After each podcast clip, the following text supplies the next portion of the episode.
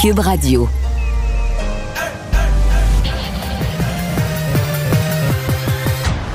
Mario Dumont. Organiser, préparer, informer.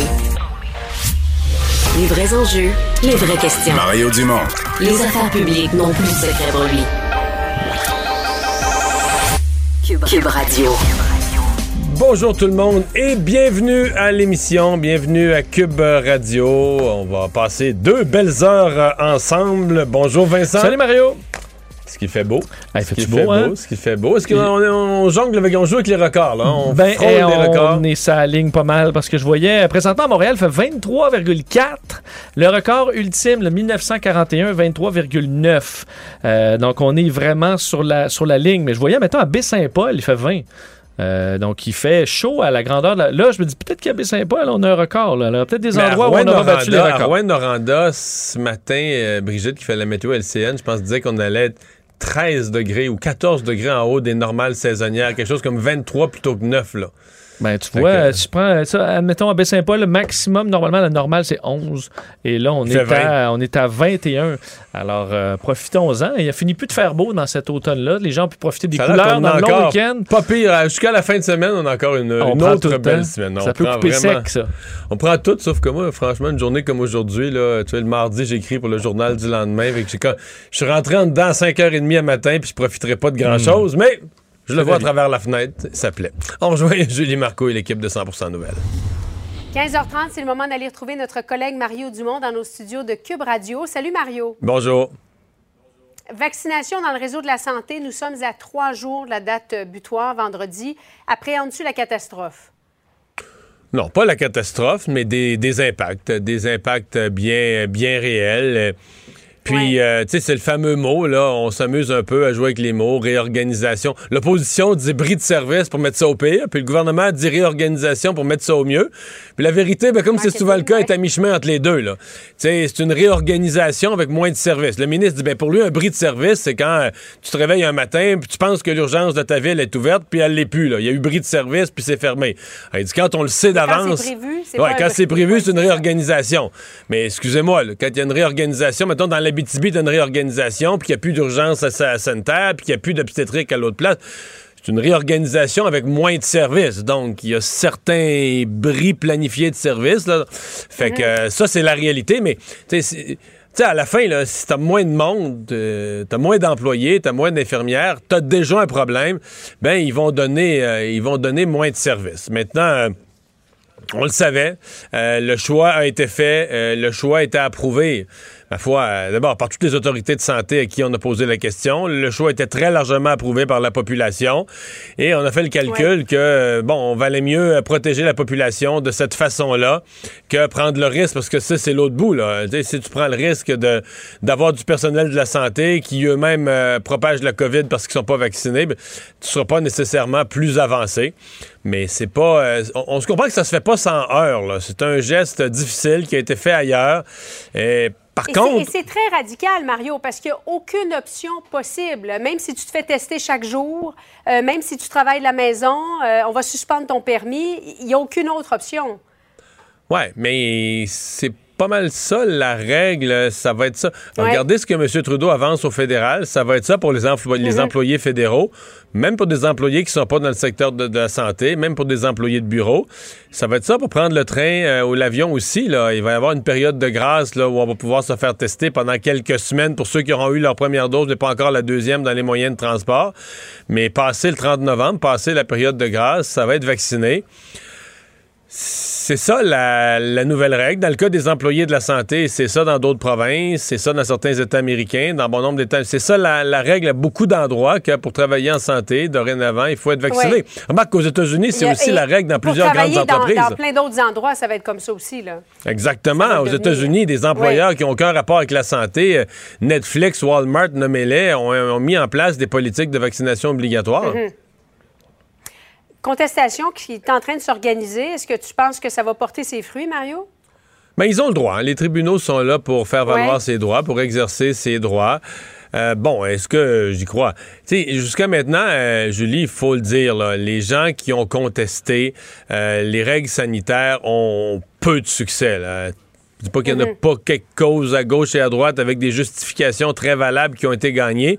Mais ce qu'on sent, c'est que la grande masse des causes là, a été perdue. Pourquoi? Parce que les juges, euh, oui, tu as la Charte des droits et libertés, mais il y a une exception quand il s'agit de la santé des autres. Et euh, notre Charte des droits et libertés avait jamais été testée dans le cas extrême d'une pandémie.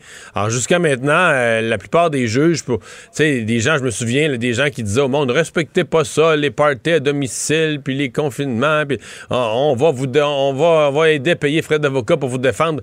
Alors tous ces gens-là, dans le fond, euh, ont dû finir par payer leur contravention. Il n'y a pas, pas beaucoup de contraventions qui ont été euh, annulées. Une ou deux, je me souviens d'un cas humanitaire d'un couple, des affaires vraiment particulières que peut-être le policier, au moment de remettre la contravention, n'avait pas bien jugé la situation du point de vue humain, puis un juge. Mm. Mais au niveau des grands principes, les juges ont donné raison aux règles, ont confirmé la- la- la- les exigences fixées par les gouvernements, ont confirmé leur pertinence euh, en vertu des, des- des règles sanitaires, des obligations liées à une pandémie.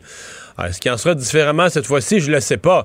Euh, C'est là, euh, Julie, que ça soulève la question des organisations syndicales. euh, qui ont beaucoup, euh, beaucoup, à mon avis, créé... Qui sont en beau fusil aujourd'hui. Là. Je Oui, mais qui ont beaucoup créé d'illusions. Ouais. Ouais. Mais en disant à leurs membres, Bon, on va vous défendre, on va vous défendre. Euh, ils ont peut-être encouragé certaines personnes à pas se faire vacciner aussi, là, en créant l'illusion. Alors que dans d'autres provinces canadiennes, puis Emmanuel Latraverse a fait cette, cette, recension-là, dans d'autres provinces canadiennes, euh, ils se sont fait dire, ben, ça donne rien, là. On n'a rien à défendre. Et C'est des règles sanitaires fixées par le gouvernement.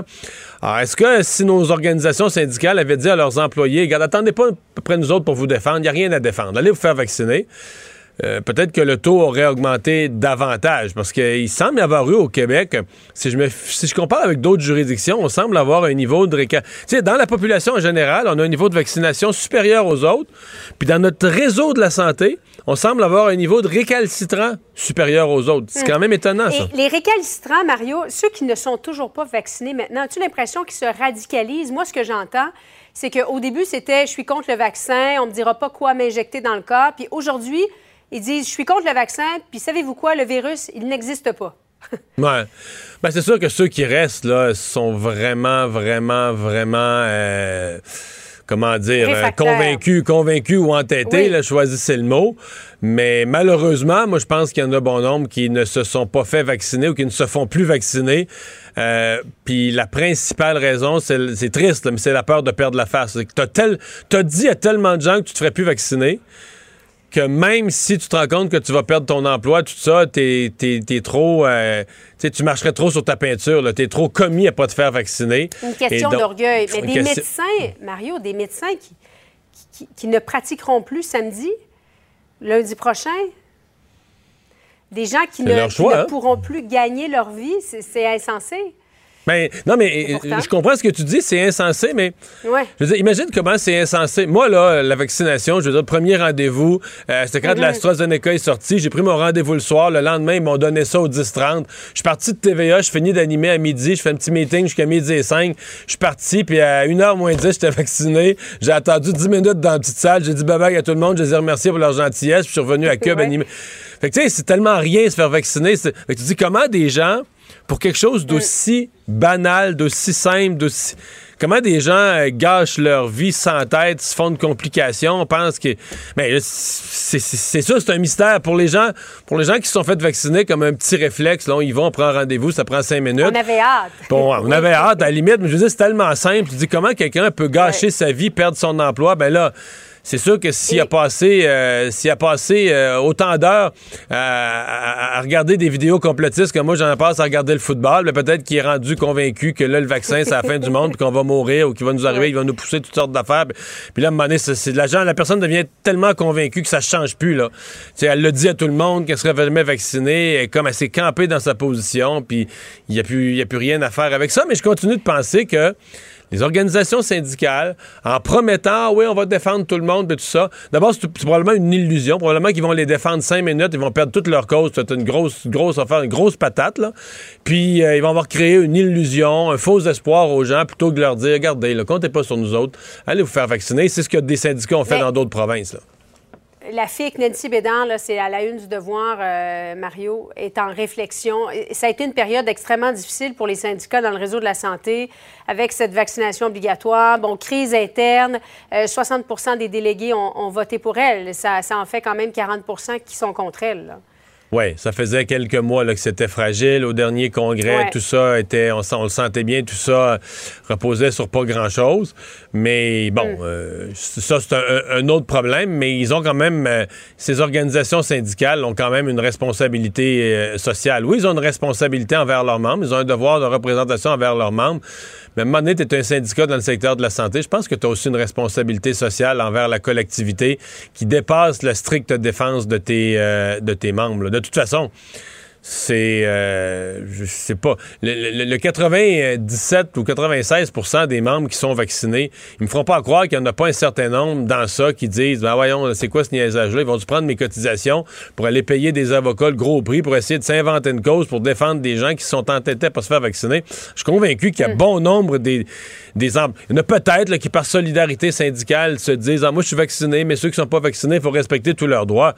Mais je suis sûr qu'il y en a une bonne masse là, qui disent ben voyons, là, euh, gaspillez pas nos cotisations pour ça. Là. On est vacciné à 97% puis l'autre 3% ben tant pis pour leur erreur. Là.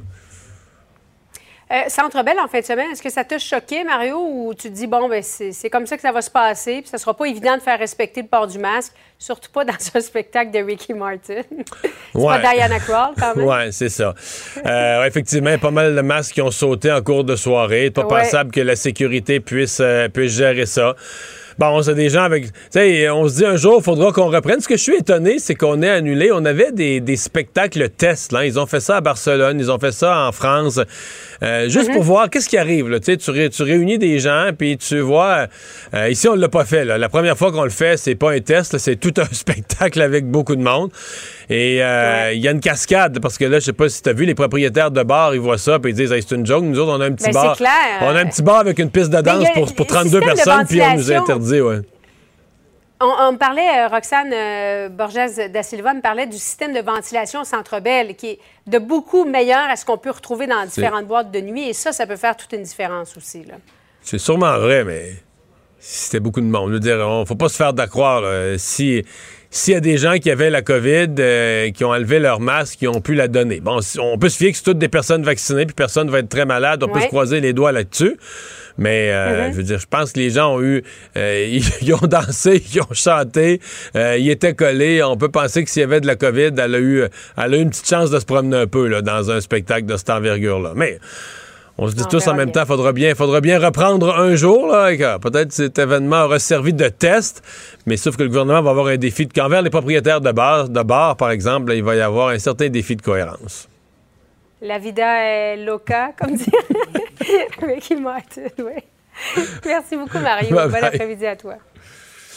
Alors, Vincent, dans les autres nouvelles, euh, des grèves tournantes, euh, ça commence aujourd'hui dans les garderies. Il y en a demain, il y en a jeudi, vendredi. Cette fois-là, ça va être la CSN plutôt que la CSQ. Ouais, les éducatrices euh, qui sont représentées là par la Centrale des syndicats du Québec, donc la CSQ, ont entamé leur grève tournante de six jours, donc débrayage de deux jours aujourd'hui et demain. Les syndiqués de la Fédération de la santé et des services sociaux, eux, ce sera jeudi et vendredi.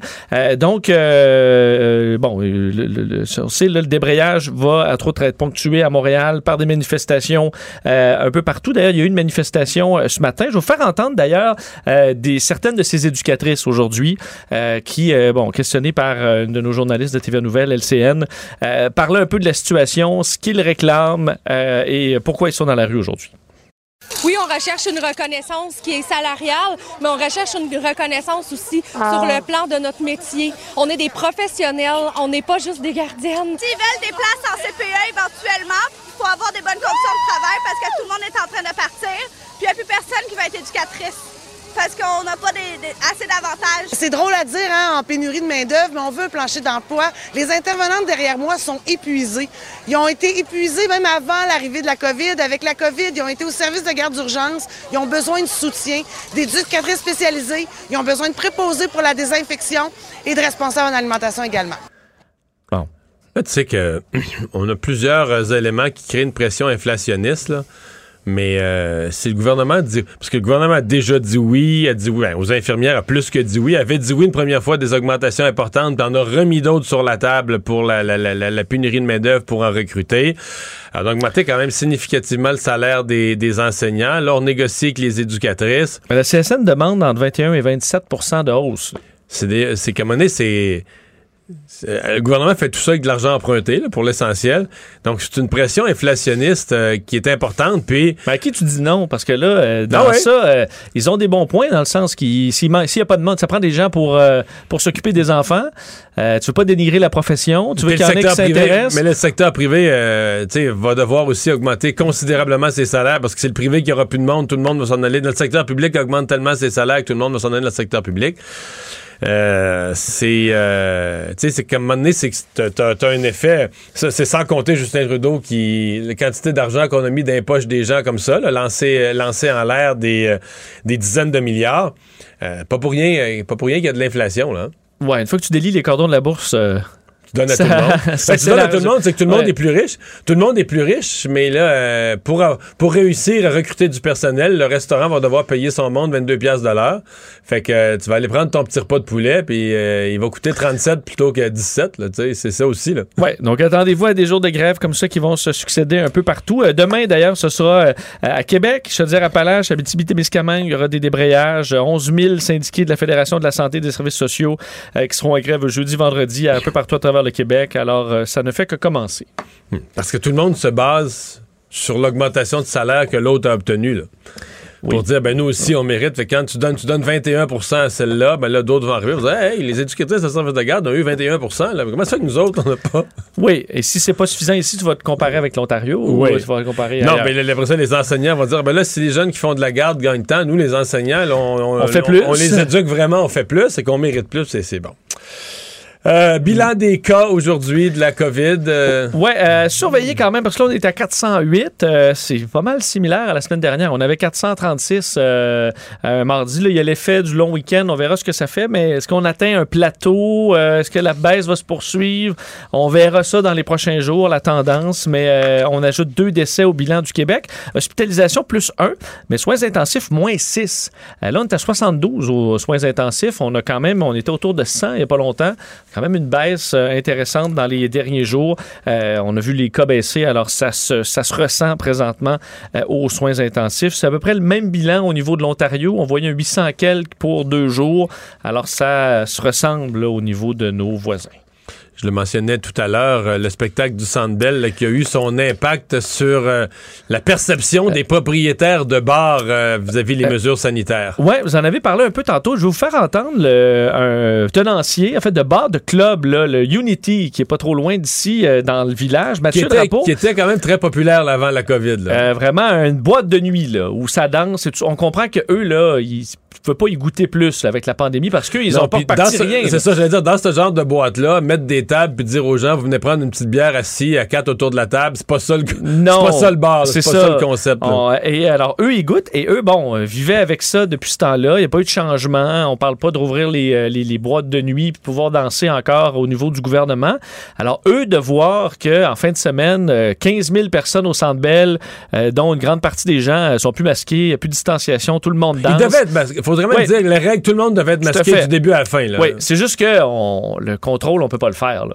Euh, dans les restaurants, tout ça, on, on- on met de la pression aux restaurateurs pour faire respecter les règles, mais là, on se retrouve à, Ça à aurait 15 pris 000. la- que l'armée arrête le spectacle Ben, et débarque. C'est ça, s'ostiner avec chaque personne, ça finit plus. De sorte qu'on voyait carrément plein de groupes, là, des gens avec euh, aucun masque qui dansaient, qui s'amusaient, comme dans le bon vieux temps. Euh, ce, qui ce qui, assurément, ces tenanciers de bar euh, sont contents de voir, mais ils aimeraient avoir la même chose. Euh, et ce que disait, entre autres, Mathieu Drapeau, c'est que après le spectacle au Centre Bell, plusieurs se sont rendus au Unity pour fêter. Puis là, il disait, ben voyons, vous ne donnez pas le droit de danser. On a dansé toute la soirée au Centre Bell, puis là, vous nous dites qu'on n'a pas le droit. Alors, devait s'obstiner un peu avec des clients. Je vous fais entendre Mathieu Drapeau sur euh, cette surprise un peu de voir ça en fin de semaine. Quand on les a vus, on était très surpris parce que nous, ça fait depuis deux ans, à peu près deux ans, qu'on applique des mesures strictes. Sur- ben, seulement quand on peut réouvrir, que le monde ne pouvait pas danser, qu'ils devaient être assis à leur place. Euh, que le Centre Bell ouvre aussi rapidement, puis sans mesure, ça nous a complètement choqué parce que nous, on n'a aucune gradation. C'est, on est encore interdit, on peut rien faire d'autre. Bon, est-ce qu'on arrivera là? là? C'est un peu, on, a- on en parlait, euh, écoute, il y a un an, on parlait de ça. là. le jour où on va rouvrir les boîtes de nuit, là, c'est la dernière étape. C'est ça, que j'allais dire. Quand tu ouvres les boîtes où les gens dansent, puis là où il y a en masse du rapprochement, et Euh, il reste plus rien d'autre après. là. Non, on parlait peut-être pas à l'époque de passeport vaccinal, mais est-ce qu'on arrivera, si les chiffres continuent de baisser, là, on va voir, mais est-ce qu'on arrive bientôt à ça, de dire, OK, ben, des gens vaccinés peuvent, peuvent avoir de distanciation, là. Danser, s'amuser, chanter, les karaokés. On verra, du moins, c'est ce que souhaitent ces euh, tenanciers-là. Il analyse la politique, il sépare les faits des rumeurs. Mario Dumont. Cube, Cube Radio. Et euh, une des questions qu'on se pose avec la pandémie, c'est est-ce qu'on pourra aller aux États-Unis euh, dans les prochaines semaines? Euh, si on suit au National Post ce matin, une bonne partie des informations sont confirmées. Les choses pourraient changer, Vincent, en novembre. En novembre. euh, C'est un bon moment pour aller dans le sud, ça. oui, et, et là on parle de la voie terrestre parce qu'on peut toujours aller aux États-Unis euh, par la voie aérienne, par l'avion, c'est déjà possible, mais par la voie terrestre, c'est possible pour les Américains de traverser au Canada, mais c'est pas possible pour les Canadiens de traverser aux États-Unis. Une réciprocité qui s'est perdue depuis le 9 août. Euh, nous on a ouvert sur un bar, les Américains n'ont pas ouvert sur l'autre. Euh, Denise Dumont, rédactrice en chef et directrice générale du journal Le Soleil de la Floride, est avec nous. Bonjour Madame Dumont. Mais bonjour, Monsieur Dumont, ça va bien? Ça va bien. Feeling général pour vous, est-ce que vous avez le sentiment que cet hiver va être plus normal en, termes de, président, de présence, dis-je, des snowbirds euh, en Floride? Oui, alors tous les marchands, euh, tout le monde s'attend à avoir euh, un retour en force des snowbirds et des visiteurs canadiens, québécois en Floride. Euh, c'est une, plus qu'un sentiment. Je pense qu'on le, on le ressent, on le ressent déjà. euh, puis on a déjà vu d'ailleurs euh, des plaques euh, du Québec garnir les routes de, la Floride. Ouais. Mais là, techniquement, euh, des plaques du Québec, si les gens passent par la voie terrestre, c'est qu'il a fallu qu'ils inventent une histoire. Parce qu'à l'heure actuelle, si, si on n'invente pas un motif essentiel, on n'est pas censé passer. Oui, mais c'est les gens mettent mettent leur voiture sur euh, des, des camions qui Ah oui, descendent ah oui. les. euh, mhm. Alors il y a, il y a plusieurs snowbirds qui sont déjà arrivés chez eux euh, par voie aérienne et leur véhicule a suivi par voie terrestre. OK, donc il y en a qui n'ont Et pas attendu l'ouverture de la frontière. Vous dites qu'il y en a qui les- qui l'ont déjà fait comme ça cette année-là.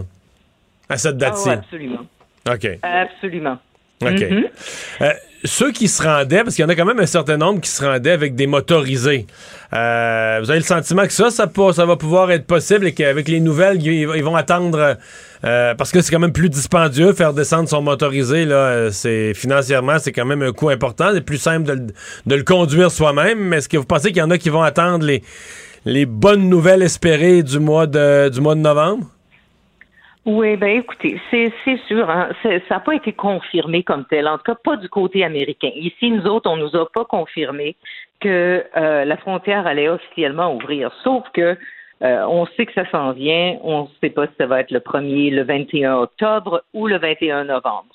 Mais euh, euh, certainement, euh, les pressions sont faites de part et d'autre. Et les, les, les conducteurs de VR, euh, je pense que c'est ils font bien d'attendre et de voir parce que euh, ils devraient en principe être capables de, de venir eux-mêmes de traverser, euh, même si euh, euh, les années précédentes, ben les années l'an l'an dernier, euh, plusieurs faisaient descendre leur véhicule à Plattsburgh euh, et puis prenaient l'avion jusqu'à Plattsburgh pour ensuite euh, prendre possession de leur VR.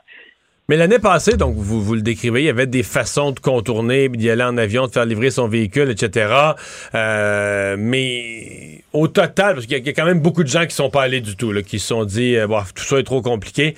Votre, votre feeling, là, une fois le, le- toute la saison passée, comme vous êtes arrivé au mois de juin, vous avez fait un regard sur la période, mettons, d'octobre à, à avril-mai, là. C'est quoi à peu près la proportion de Québécois qui étaient allés par rapport à une année normale, mettons 2019-2018? Est-ce que c'était le tiers, la moitié? C'est quoi à peu près la proportion de ceux qui étaient quand même allés? Ouais, ben on peut on peut dire d'après nos, nos, nos sondages et tout ça qu'il y avait environ 35 35 à 40% des gens des gens qui sont venus. Et puis il faut dire que leur comportement était bien changé aussi. Hein. On ne les voyait pas. euh, autant qu'avant, euh, il y avait euh, des craintes qui étaient associées, puis et pour cause. Maintenant, cette année, avec la vaccination, avec tout ce qu'on connaît et toutes les toutes les mesures de précaution qu'on a euh, apprivoisées et puis mises en pratique, ben alors là cette année, je pense que tout le monde va pouvoir se permettre de venir sans avoir trop peur, même si les, la population des Américains en Floride n'est pas aussi vaccinée qu'au Canada. OK. Euh, ça va mieux en Floride parce qu'il y a eu une période très, très sombre à la fin de l'été. Les soins intensifs, c'était plein. Là, ça on voit que ça s'est calmé. Oui, oui. Alors là, maintenant, on a comme euh, environ 17% euh, des hôpitaux, il n'y a que 17 des, des atteints de COVID qui, qui euh, garnissent les hôpitaux, alors que euh, ça avait monté euh, vraiment dans, très haut comme pourcentage.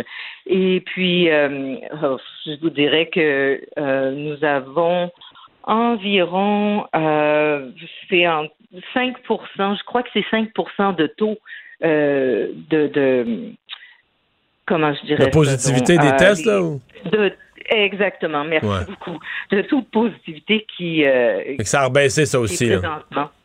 Ça a baissé énormément parce qu'on était monté dans près du, 20-22% à un moment donné. Euh, les, euh, il va rester la question des vaccins. On comprend que pour les gens qui ont deux Pfizer, deux Moderna, il n'y a pas de problème, mais ici au Canada, il y a quand même beaucoup de gens. tous ceux qui avaient eu l'AstraZeneca comme premier vaccin, bon là ce matin, les États-Unis ont dit on va reconnaître AstraZeneca. Ça c'est déjà une nouveauté, mais pour les gens qui ont deux fois AstraZeneca. Mais là, les vaccins mixtes, moi j'en suis un. Moi, j'ai eu AstraZeneca première dose, j'ai eu Pfizer deuxième dose. Euh, ça, aux États-Unis, c'est pas encore euh, accepté. Donc euh, là, là, il reste une, question pour les, Canadiens. Oui, parce qu'on sait qu'il y a quand même, c'était recommandé par le gouvernement du Canada. On est 4 millions. Les deux. on, est, on est 4 millions. Au Canada, on est 4 millions qui a deux doses différentes. Là. Et puis, euh, par contre, euh, on attend d'ici quelques semaines le rapport final du CDC qui va euh, nous éclairer sur ce qui est vraiment accepté. Je sais que après avoir parlé à, certains officiels la semaine dernière, qu'ils sont en train d'étudier ça parce que bien entendu, ils veulent, ils considèrent les Canadiens ils veulent qu'ils viennent en Floride, ils veulent qu'ils viennent aux États-Unis, il n'y a pas juste la Floride, là. Et puis, euh, étant donné, euh, ils veulent que tout le monde soit en santé et protégé. Alors là, il y avait des, des révisions à ce sujet-là. Et puis, ça a l'air que euh, il n'y aurait pas de problème. Mais par contre, c'est pas là c'est moi qui vous le dis, mais c'est je suis pas la voix officielle. Alors euh, on espère vraiment que ce soit accepté. Sinon, euh, je pense que ça va prendre un troisième vaccin pour ces gens-là et le, le troisième hein? vaccin faudra qu'il soit oui, ouais, c'est possible. Quelqu'un, mettons, mettons, moi, je voulais aller aux États-Unis demain matin, vite, vite, vite. Là, euh, ben, j'ai AstraZeneca, Pfizer. si j'allais demander un autre Pfizer pour aller aux États-Unis, on me le donnerait. C'est c'est une troisième dose un peu euh, pour rien, là, mais quand même, mais ça serait, ça serait possible, ça permettrait de, voyager, donc c'est, c'est possible pour les, Canadiens.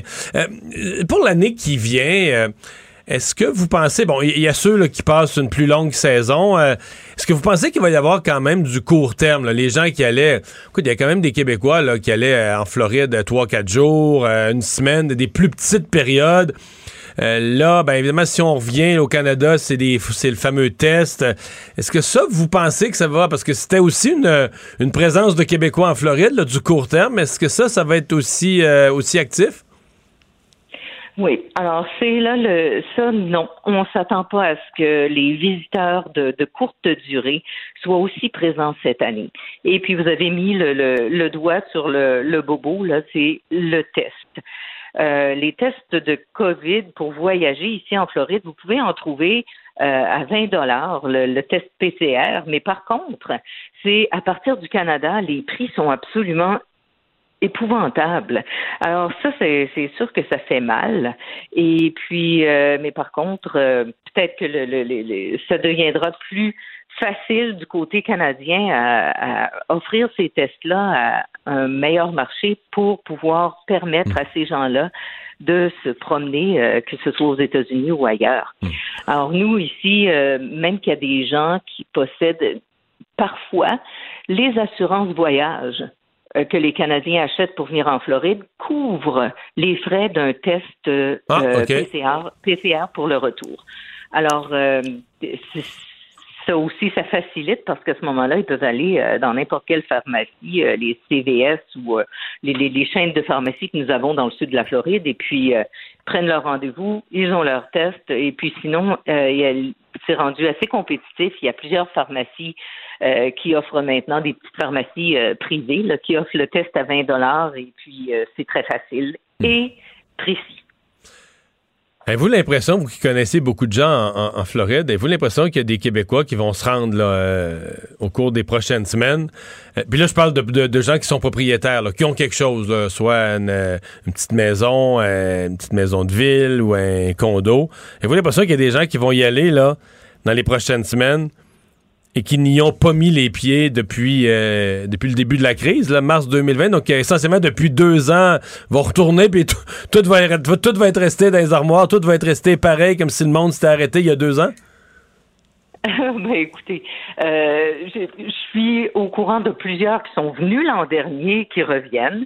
Et puis, euh, il y a quand même euh, des gens qu'on connaît, des amis qui ont euh, qui ont vraiment euh, rest- qui sont, sont restés au Canada l'année passée, au, au Québec. Et puis là, ils s'en viennent avec, ils ont tellement hâte. Et puis, euh, faut dire que dans leur maison, dans leur condo, ben, il y a des gens qui vont visiter. Oui, je comprends voir, qu'il y a des euh, gens qui ont assuré la sécurité, là, qui ont fait le- qui ont fait un peu de ménage, là. Alors, je sais pas si les boîtes de conserve vont être périmées, mais euh, de toute façon, les gens ont hâte de revenir. Et puis, je vous avoue que présentement en Floride, la température, elle est vraiment parfaite. Et puis, on a bien hâte Ah ben. de voir nos amis, euh, nos amis du Québec. Là, je vais être plate, on vous envie même pas parce qu'à Montréal aujourd'hui, il fait 23, même à Rouen-Noranda, il fait 23 aujourd'hui. C'est du temps exceptionnel au Québec, sauf que nous, euh, sauf que nous, ça achève. Madame oui, mais c'est nous qui envions, c'est nous qui envions vos couleurs. Ah, c'est vrai, c'est vrai. Madame Dumont, merci d'avoir été là. Au revoir. Ça me fait plaisir. Denise Dumont est la rédactrice en chef euh, du journal Le Soleil de la Floride.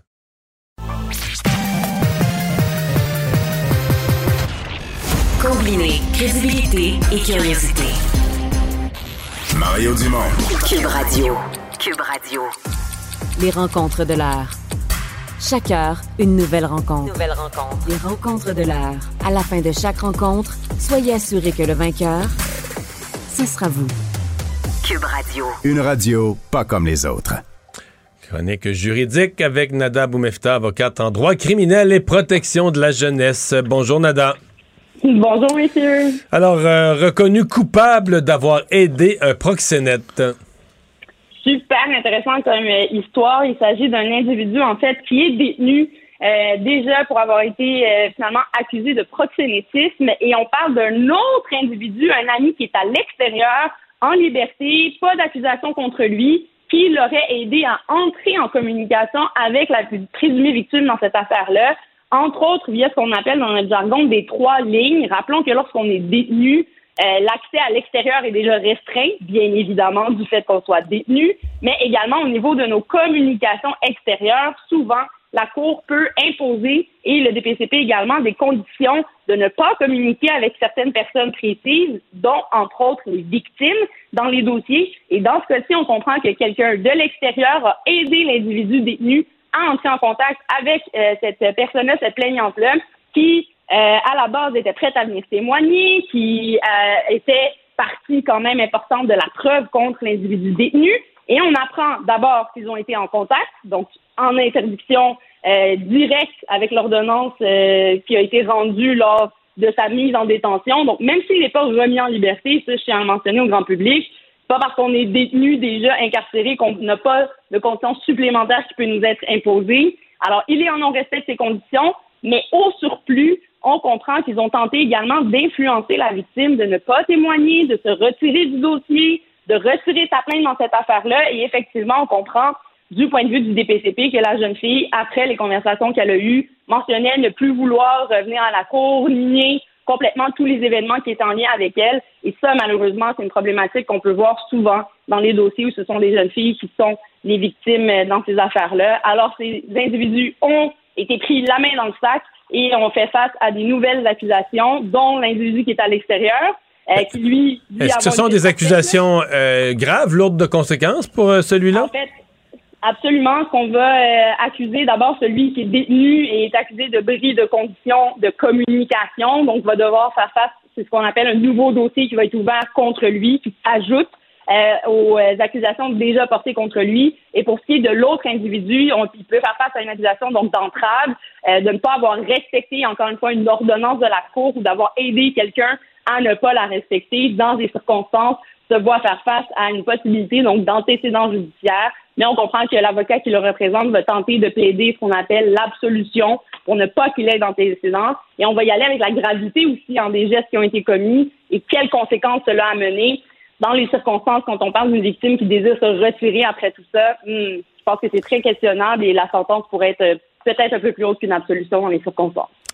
Nada, on se souvient il y a quelques jours de cette histoire où des agents correctionnels ont été blessés par un détenu qui venait d'être, euh, fait, de voir ses menottes être retirées à la demande du juge, mais contre l'avis des agents correctionnels. Ça avait fait euh, bondir le syndicat qui disait, ben là, c'est nous qui doit faire respecter la sécurité, qui doit s'assurer de la sécurité en salle de cours. Euh, le juge aurait dû respecter ça. Et voilà que la Cour supérieure a répondu au syndicat sur ce dossier.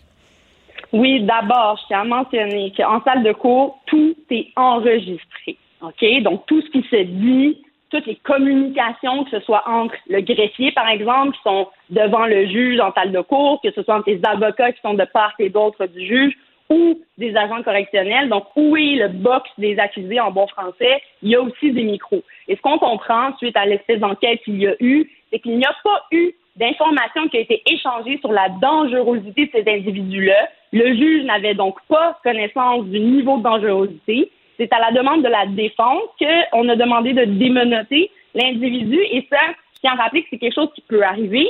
La raison pour laquelle on va demander de démenoter nos clients, oui, il y a toute la question de l'équité du procès. Euh, par exemple, comment le client va paraître devant un jury. Ça peut influencer le fait qu'il soit menotté ou non, mais souvent, et dans mon cas moi, dans mes dossiers, quand j'ai des clients détenus, je vais apprécier le fait que mon client puisse prendre des notes pendant qu'on procède, qu'il puisse me donner son input, qu'il puisse avoir des commentaires, qu'il puisse écrire. Et évidemment, me noter, c'est pas quelque chose qui se fait facilement. Donc souvent, c'est la raison qu'on va évoquer en défense euh, pour permettre à un individu d'être démenoté, mais c'est évident que le risque euh, ici, ça c'est clair, ça nous a euh, éclaté en plein visage. Il a attaqué deux agents correctionnels. Euh, possiblement accusé de tentative de meurtre dans un des deux cas. Donc, clairement, un individu agressif, violent et dangereux. Et ce qu'on comprend suite à, la sortie des audios, c'est qu'aucune information n'a été divulguée et c'est là où le syndicat va se pencher. Je pense que c'est évident, c'est une question qu'on doit se poser. Quelle devrait être la procédure dans ce type de situation-là lorsqu'on a un, client détenu pour s'assurer de la sécurité de tous les membres en salle de cours? Euh, est-ce qu'on devrait d'abord ouvrir, par exemple, une petite audition là-dessus, euh, poser des questions qui seraient plus encadrées, euh, demander aux agents correctionnels est-ce qu'on a besoin. Donc, alors toutes ces questions-là devront être posées, mais généralement, c'est sur place, c'est une appréciation de la cour des faits, donc de l'individu qui est devant eux, et de quelle information sera donnée des agents correctionnels à la cour. Mais ce qu'on comprend dans ce cas-ci, c'est que le juge n'était pas au fait de, cette, de ce niveau de dangerosité-là. Alors, euh, clairement, peut-être des méthodes et des questions plus précises à souligner en salle de cours avant de démonétiser quelqu'un. C'est un individu euh, qui avait été euh, jugé coupable de deux meurtres, dont euh, le sordide meuble de, meurtre de son propre père avait, dans les deux cas, s'en était pris au cadavre, avait dépecé les, cadavres, François Asselin. Et donc, il a eu sa condamnation. Une condamnation aujourd'hui qui a été rendue et je pense qu'il enlève un fardeau énorme sur le, les victimes, encore une fois, collatérales de ce type d'histoire-là. C'est un individu, donc, effectivement, qui a tué son, son père et un de ses amis a même est, accusé également d'outrage euh, au cadavre, les ayant démembrés et jetés lui-même euh, au vidange, essentiellement, fait face aujourd'hui à une peine à vie avec une possibilité de remise en liberté seulement après 20 ans. Puis ça, je tiens à souligner, hein, de plus en plus dans les dossiers comme ça, où on a des, des homicides quand même euh, très graves, sévères, et qui, dont la preuve est quand même patente et évidente, mais aussi au niveau de la réhabilitation de cet individu-là où c'est pas trop clair, il n'y a pas vraiment de plan, il n'y a pas vraiment euh, planifié, par exemple, une certaine réhabilitation, ben à ce moment-là, la Cour est capable de trancher quand même assez vivement pour euh, des remises en liberté qui seront plus tardives. Donc, on est moins dans les 7-8 ans. On parle de 20 ans. Ça soulage énormément les, les, familles, évidemment, euh, des victimes qui doivent souvent, à cette étape-là, revenir devant la commission pour témoigner. Ça ravive des cicatrices qui sont euh, parfois très, très lourdes et difficiles, évidemment. Donc, on comprend qu'il ne pourra pas, avant 20 ans, faire ce type de demande-là et on verra rendu là quelles seront les démarches qu'il fera, quel encadrement ou quel plan de sortie il prévoit avoir. Mais rappelons également que lorsqu'on fait une demande à la commission des remises de la liberté, euh, de demande de remise en liberté, pardon, euh, c'est pas automatique non plus. Hein. C'est pas parce qu'après 20 ans on le demande que ça va arriver. Et ça veut pas dire que dès qu'on l'a, on sort, on est libre et on fait ce qu'on veut comme on veut. C'est souvent avec des maisons de transition, par exemple, et encore une fois des conditions très, très strictes de remise en liberté qui se doivent de suivre euh, lorsque ça arrive. Alors, une autre histoire, un dossier qui se termine aujourd'hui en espérant que les proches euh, de, ces victimes-là pourront être un peu plus en paix. Mais euh, on suivra cette affaire, évidemment, lorsque la demande sera faite devant la commission. Merci beaucoup, Nada. À demain. Merci, messieurs. À demain. Mario Dumont. Il analyse l'actualité et sépare les faits des rumeurs. Il n'a qu'une seule parole, celle que vous entendez. Cube Radio. C'est une histoire un peu abracadabrante. Euh, une euh, femme de la Colombie-Britannique euh, qui, pendant qu'elle dormait, s'est retrouvée. Ça a l'air d'une joke, sincèrement. mais quand tu vois les photos, tu te rends compte que c'est pas une joke. Mais non, elle s'est retrouvée qu'une météorite est dans le lit, là, sur l'oreiller, pas si loin de sa tête. Là. Puis la photo, c'est une roche noire, d'une grosse comme le poing. Là. Ouais, qui vient de l'espace. Qui vient de l'espace. Mais je veux dire, ça l'avait eu sa tempe, là. Euh, d'après moi, on avait un problème, là. La personne a été tuée par une météorite dans ton lit, ça a arrêté le bout, là. Ouais, c'est sûr que c'est pas chanceux. Euh, on aurait mis ça dans, la catégorie des décès les plus malchanceux. Néanmoins, euh, la madame, comment elle s'appelle? Ruth Hamilton se porte bien. mais c'est quand même tout un événement. Puis ça a percé. Vous comprenez que si ça s'est rendu, ça ça a percé le, toit de la maison, puis ça s'est retrouvé vraiment dans la maison. Nathalie Ouellette est astrophysicienne, coordonnatrice de l'Institut de recherche sur les exoplanètes à l'Université de Montréal. Bonjour Nathalie. Bonjour, Mario, comment ça va? Ça va bien. J'ai plein de questions, mais je veux juste entendre d'abord le, commentaire général de l'experte sur l'événement. là. C'est c'est quand même loufoque comme histoire. Mais au moins, la madame, elle se porte bien. C'est ça qui est important.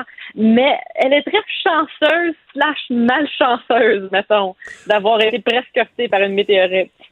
D'abord, des météorites comme ça, et, mettons, il en tombe combien sur la Terre par semaine, par mois, par année, mettons, de ce grosseur-là, grosse comme une roche, comme le point, mettons. De cette grosseur-là, ça arrive quand même souvent, je dirais, probablement quelques fois par semaine, sinon plus mais les humains couvrent seulement environ 3% de la surface terrestre. Donc, euh, il y a beaucoup d'espace où des météorites. Non, ça tombe, ça tombe dans, l'océan, ça tombe. Ouais, c'est ça, dans le bois, dans le désert. OK. Mais quelques-uns par semaine. Donc, c'est pas si rare, si unique que ça, là. Non, non, vraiment pas. Ça vient d'où? Ce, petit morceau de roche-là, -là, c'est quoi? C'est des astéroïdes? C'est des morceaux de quoi qui se détachent? Donc, en toute probabilité, c'est un morceau qui vient de la ceinture d'astéroïdes. Donc, ça, c'est la majorité des astéroïdes dans le système solaire vient de cette région-là, entre les orbites de la planète Mars et la planète Jupiter. Mais euh, de temps en temps, il y a des morceaux soit qui se détachent ou il y a des collisions qui se font entre plus gros astéroïdes, ce qui fait des fragments, ça, ça virevolte un peu partout, puis des fois, il y en a qui se retrouvent sur la Terre. Donc, il pogne une trajectoire. Euh, je sais pas comment, comment on peut expliquer que tout à coup, il se retrouve dans euh, je pense que quand ils arrivent à une certaine distance de la Terre, ils sont attirés par la force gravitationnelle, mais quoi, ils ont, navigué au hasard de l'espace, puis à un moment donné, oups, ils passent trop proche de la Terre, puis ils entrent dans la, gravité terrestre. Ouais, c'est exactement ça. Je veux dire, il y a des, astéroïdes qui sont presque gros comme des petites planètes vraiment dans la ceinture. Des fois, ça se frappe, puis ça fait ben, des explosions, des, explosions de débris qui se propagent dans toutes les directions incluant dans la direction de la Terre. Ça se fait attirer par la gravité de la Terre et puis euh, ça finit par tomber sur ton toit des fois. OK. Fait quand ça a frappé, mettons, on, qu'on voit le trou sur le dessin, ça passait à travers son toit, on s'entend que la roche arrive à une bonne vitesse. Là. Oui, ça arrive vraiment vite à des euh, centaines, des, milliers de, kilomètres par, heure. Euh, et puis, c'est très chaud aussi. Donc, à cause qu'il y a de la friction quand ça arrive dans l'atmosphère terrestre, c'est un peu comme frotter ses mains ensemble. Souvent, c'est brûlant, ces, ces objets-là. Ça peut euh, vraiment faire fondre du métal. Des fois, ça peut même exploser dans l'atmosphère. En 2013, en Russie, on a eu un astéroïde qui a explosé dans l'atmosphère terrestre. Chelyabinsk, ça l'a, euh, ça a eu, je pense, 2000 blessures. Ça l'a euh, fait éclater plein, plein, plein de fenêtres. Donc, euh, c'est ça peut être violent comme événement. Mais, euh, par exemple, si quelqu'un avait été dans la cour de la dame, là, est-ce qu'il aurait, est-ce qu'il l'aurait vu arriver? Est-ce qu'on peut penser qu'il était assez chaud pour être comme dans la nuit, là, un point rouge? Oui, puis en fait, c'est une des raisons pourquoi on est pas mal sûr que c'est une météorite parce que d'autres personnes dans le village auraient vu justement la traînée de, de l'étoile filante avant que l'astéroïde atterrit dans, dans, le toit de la madame. Donc, le fait que au-dessus de ce tout petit village, on a eu une roche qui est tombée du ciel et aussi l'apparition d'une étoile filante, un bolide dans le ciel brillant, ça nous indique que c'est vraiment une provenance extraterrestre. Oui, parce que, Mme Ouellet, euh, généralement, dans les perséides, par exemple, lorsqu'on regarde ça, ça va euh, passer en une fraction de seconde dans le ciel, dans une petite partie du ciel. Là, quand on parle d'objets qui vont se rendre jusqu'au sol, euh, c'est visible plus longtemps dans le ciel? Ça va laisser une, longue traînée pas mal plus visible? Oui, typiquement, les, les étoiles filantes qu'on voit comme pour les perséides, c'est comme des petits grains de poussière, des grains de sable. Et malgré le fait que c'est tout petit, ça laisse quand même des traînées assez impressionnante qu'on peut voir à l'œil nu, qui reste là pendant une fraction de seconde, peut-être une seconde. Mais lorsqu'on a un astéroïde ou une météorite de plusieurs centimètres ou des fois même plusieurs mètres de large, ça peut survivre beaucoup plus longtemps dans l'atmosphère terrestre. Ça se s'effrite pas complètement dans l'atmosphère de la Terre, justement, et ça peut arriver jusqu'au sol. Si on analyse euh, la roche, une fois retirée de l'oreiller de la madame, là, mais euh, est-ce que c'est des, est-ce que c'est des matériaux, des minéraux euh, qu'on n'a pas sur Terre? Est-ce qu'on peut trouver vraiment, est-ce que ça vient d'un astéroïde? Est-ce que, est-ce que la matière parle? Puis est-ce que la matière contient des ingrédients qui, qu'on n'a pas sur Terre? Donc, la matière va être un peu différente. Et une des raisons pourquoi les astronomes, les scientifiques aime beaucoup étudier les astéroïdes, on y pense un peu comme des capsules historiques des tout débuts du système solaire. Donc, au début du système solaire, on avait plein, plein, plein d'astéroïdes. Plusieurs se sont collisionnés ensemble pour former nos planètes, justement. Donc, les astéroïdes, c'est un peu comme les Legos les morceaux fondamentaux qui étaient là au tout début de la, de, du système solaire. Donc, lorsqu'une météorite arrive, c'est un peu comme pouvoir étudier les matériaux qui étaient là, là 4,5 milliards d'années. Donc, ça nous en dit sur les origines des planètes et peut-être même l'origine de la vie. OK. Donc, est-ce que ça, on peut penser que la madame va se le faire demander, va le remettre à des, des, instituts de recherche, euh, qu'on va, on va vouloir étudier cette pièce-là? Oui, oui, en toute probabilité. Mais lorsqu'on a des météorites qui tombent sur euh, des, des, maisons, il y a souvent des genres de batailles de à qui ça appartient puis qui a le droit de le vendre.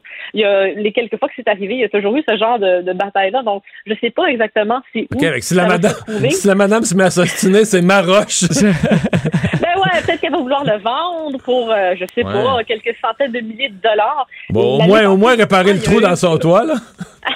Ben, c'est ça, peut-être au moins pour couvrir les assurances. Ça serait, ça serait correct, je pense. Surtout si elle retrouve un coquillage fossilisé, là. ouais, non, ça, ça, ça paraît peu probable. petite valeur. Euh, est-ce que pour euh, les, satellites ou la station spatiale, on surveille ce genre d'objet-là où on n'a aucune idée? Euh, c'est toujours un peu, on est toujours vulnérable à ça qu'un jour un de nos équipements soit, soit frappé par ce genre de, de, de météorites-là? C'est toujours un danger. la NASA a justement un système qui s'appelle NEO qui regarde, qui, qui cherche et détecte les astéroïdes proches de la Terre. Donc, ce qu'on appelle les Near Earth Objects, c'est tous les astéroïdes, justement, qui sont faits euh, virevolter puis qui sont propulsés vers la Terre.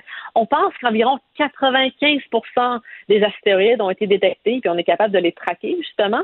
Mais des fois, on sait surprendre, surtout pour des petits morceaux. Donc, c'est toujours un petit danger, justement, de faire heurter, non seulement par des astéroïdes, mais aussi par des débris spatiaux de vieux satellites désuets. Donc, euh, ça peut être quand même Wild West dans l'espace. Bon. Puisqu'on est une émission qui veut le bien de ses, euh, de ses auditeurs, euh, s'il un conseil, on peut pas faire grand-chose si on a la malchance que ça nous tombe dessus ou à travers notre toit. Mais si je retiens une chose de notre entretien, c'est qu'on y touche pas avec ses doigts. Là. Si, si on se retrouve avec un météorite dans son lit puis qu'on a eu la vie sauve parce qu'on était chanceux qu'il est tombé à côté, on se met pas les doigts dessus. C'est ça la leçon? Pas, encore, non. On appelle les experts et puis on va voir ensuite quoi faire. Parce qu'on pourrait se ramasser avec des brûlures importantes, là. Euh, ça peut quand même être chaud. Nathalie, un mot parce que je voyais euh, aujourd'hui que le, le- le futur satellite spatial James Webb était rendu arrivé par bateau à sa destination, je pense en Guyane française, là, pour être lancé dans l'espace au mois de au mois de décembre prochain, si je me trompe pas, supposé révolutionner un peu le, le monde de l'astronomie. Euh, Est-ce que pour vous, dans votre champ d'expertise avec les exoplanètes, c'est quelque chose que vous surveillez, puis ça représente quel genre de euh, d'avancée euh, James Webb lorsque finalement après des années de re- des milliards de dollars en extra, euh, il sera finalement en orbite?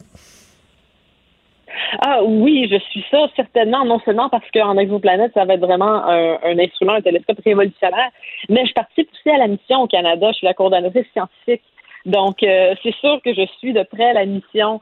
Et euh, en fait, l'instrument canadien, la contribution canadienne, va avoir des capacités. Ils vont nous en dire plus sur la composition de l'atmosphère des exoplanètes. Donc, on va peut-être pouvoir justement détecter la première vie extraterrestre avec ce télescope-là et répondre à la question est-ce qu'on est seul dans l'univers? Donc, certainement, moi, euh, je suis ça de très près. Oui, parce que là, vous comprenez, c'est un outil, probablement l'outil technologique le plus avancé ou peut-être jamais construit par l'homme. Ça vaut 10 Mais là, milliards. là, vous, vous êtes deux experts. Moi, là, j'ai vu passer ça. C'est un télescope, Ouais, mais qui euh. mais c'est un télescope qui va être comme en orbite d'une certaine façon, là. Oui, c'est ça. Donc, ça va être dans l'espace. On l'appelle le successeur de Hubble. Mais Hubble, lui, est en orbite proche de nous, à quelques centaines de kilomètres autour de la Terre. Webb va être à 1,5 million de kilomètres de la Terre. Donc, ça, c'est quatre fois plus loin que la Lune. Et il est tout plié sur lui-même en ce moment. Donc, il va être lancé, il va devoir être déplié dans l'espace et il va se retrouver loin, loin, loin pour regarder le plus loin qu'on n'a jamais regardé dans l'univers. Et aussi d'autres choses comme les exoplanètes. Donc, ça va être révolutionner l'astronomie. Bon. Je vais faire un commentaire niaiseux, mais c'est le principe d'un drone. là. On s'envoie une caméra dans l'espace au loin pour aller voir encore, aller voir encore plus loin. Ouais. Et là, on prend, ce que je comprends? c'est un peu plus complexe que Ouais, ça. ouais, ouais, Ouais. j'ai bien compris ça. Et on prend un petit objet à 10 milliards, puis là, il faut le mettre sur une roquette, puis espérer que ça, que ça se rende euh, dans l'espace sans incident. Oui. Ça, ça doit rendre les gens nerveux un peu. Euh, oui, ça nous rend très nerveux. Donc, euh, le lancement est, est pour le 18 décembre. Donc, euh, nos, nos vacances de Noël vont être très stressantes, mettons. Nathalie Wallette, merci beaucoup. Au Merci revoir. à vous. Les vrais enjeux, les vraies questions. Les affaires publiques n'ont plus de secret pour lui. Mario Dumont. Vous avez 24 minutes dans une journée. Tout savoir en 24 minutes. Pour s'informer et comprendre en 24 minutes, ici Mario Dumont, en compagnie de Vincent Dessureau, des studios de Cube Radio, la station d'affaires publique de Québecor. Voici Tout savoir en 24 minutes. Tout savoir en 24 minutes. Semaine importante aujourd'hui au niveau du système de santé québécois, alors qu'on approche dans quelques jours de cette date limite du 15 novembre pour être vacciné lorsqu'on fait partie du personnel de la santé. Et euh, c'est beaucoup de ça dont on va parler aujourd'hui, en commençant par cette contestation devant les tribunaux euh, sur cette suspension des travailleurs de la santé non vaccinés. Une avocate montréalaise demande en cour supérieure de mettre en pause sur pause, de mettre en veille la suspension des travailleurs de la santé. Euh, donc, euh, on sait qu'il y a un décret qui doit entrer en vigueur ce vendredi et l'avocate Natalia Manolé euh, veut euh, faire, euh, bon, mettre sur pause ce décret jusqu'à ce que la Cour puisse se questionner et bon, valider ou pas là, le, fond de l'affaire. Maître Manolé qui estime que, bon, c'est un désastre qui arrive, un désastre qui est inévitable, qu'on devrait davantage amener des tests au personnel de la santé non vacciné. En par- fait, est vaccinée. Je l'ai reçue ce matin, hein, elle euh, a dit que plutôt que ça, il faudrait que tous les employés se fassent tester tous les jours. Même vacciné. Tout le monde. Et si on veut vraiment protéger le public, c'est ça qu'il faudrait faire. Tous les plutôt que d'avoir des employés strictement vaccinés, tout le monde testé tous les jours. Est-ce que c'est sur leur temps? Ouais. Parce que là, si Bon. c'est sur leur temps, tu vas avoir une guerre syndicale. Mais si c'est sur le temps du bureau, tu vas te mettre tellement de temps à faire tester tout le monde que ça va être pire. t'es- mieux d'enlever le personnel. Ça va être pire que de perdre 2-3 000 employés. Là. Oui, dire, ça va te prendre des employés pour gérer ça, puis Ben tu oui. fais perdre du temps à, chaque, à Ben, du chacun temps, des employés. Euh, bon, et elle dit représenter plus de 2000 travailleurs dans tous les corps de métier.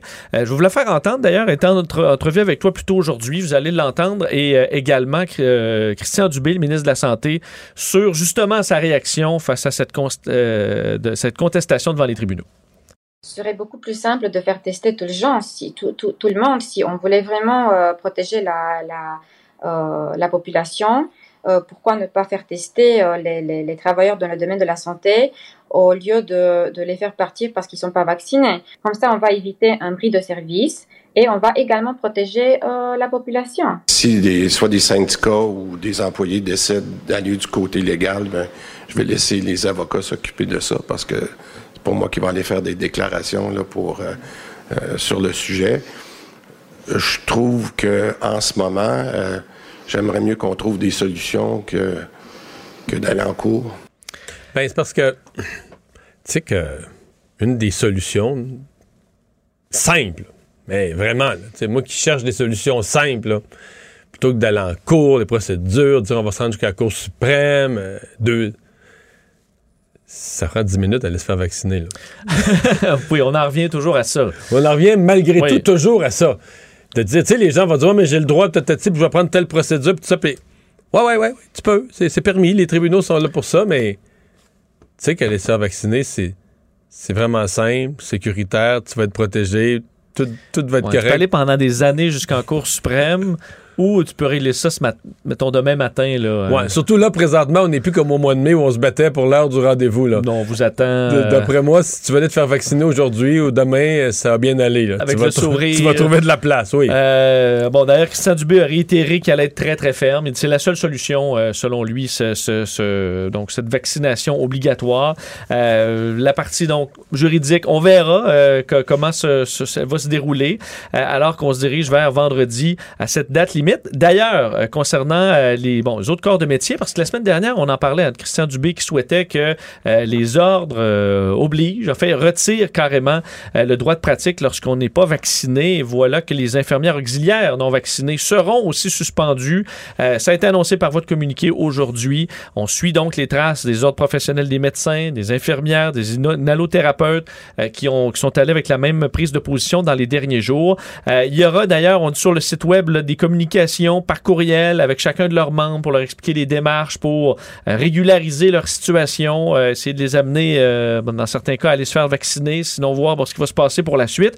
Euh, le décret du gouvernement Legault force les ordres professionnels soit à suspendre ou à s'assurer de limiter le droit de pratique de ces gens-là non vaccinés. Il disait d'ailleurs, Christian Dubé, j'apprécie énormément la position que les ordres professionnels prennent dans les derniers jours.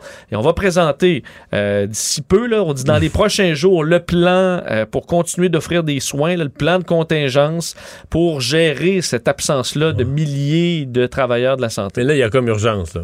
Ben là, c'est parce que c'est vendredi. Le plan, oui, c'est ça, c'est vendredi. Oh.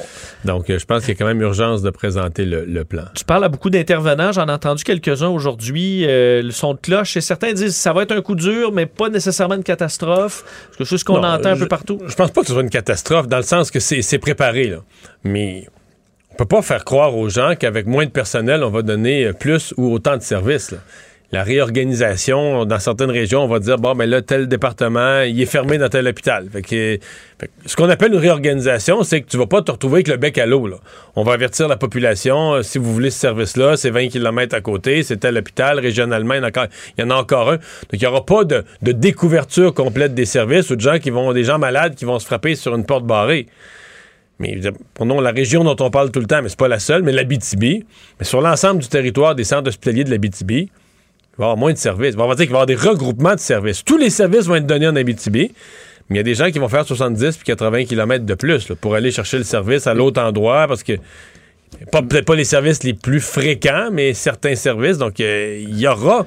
T'as moins de monde, ça va donner moins de services. Penses-tu quand même que dans certains endroits, parce que je voyais des infirmières, entre autres, qui publiaient des photos, là, ils se mettent une pancarte dans le dos marquée euh, date d'expiration, 15 octobre. euh, euh, Mais j'ai pas de que dans, mais certains hôpitaux, à certains endroits, dans des milieux de travail, il y en a certains qui ont hâte là, que la l'anti-vaccin euh, Ah, ouais, ouais. soit à la maison. Mais là, ça va être une j'ai eu- délivrance. J'ai eu des témoignages là, que ces gens-là, pour certains, là, je dis pas que c'est tous, mais pour certains, sont plus endurables, sont un poids.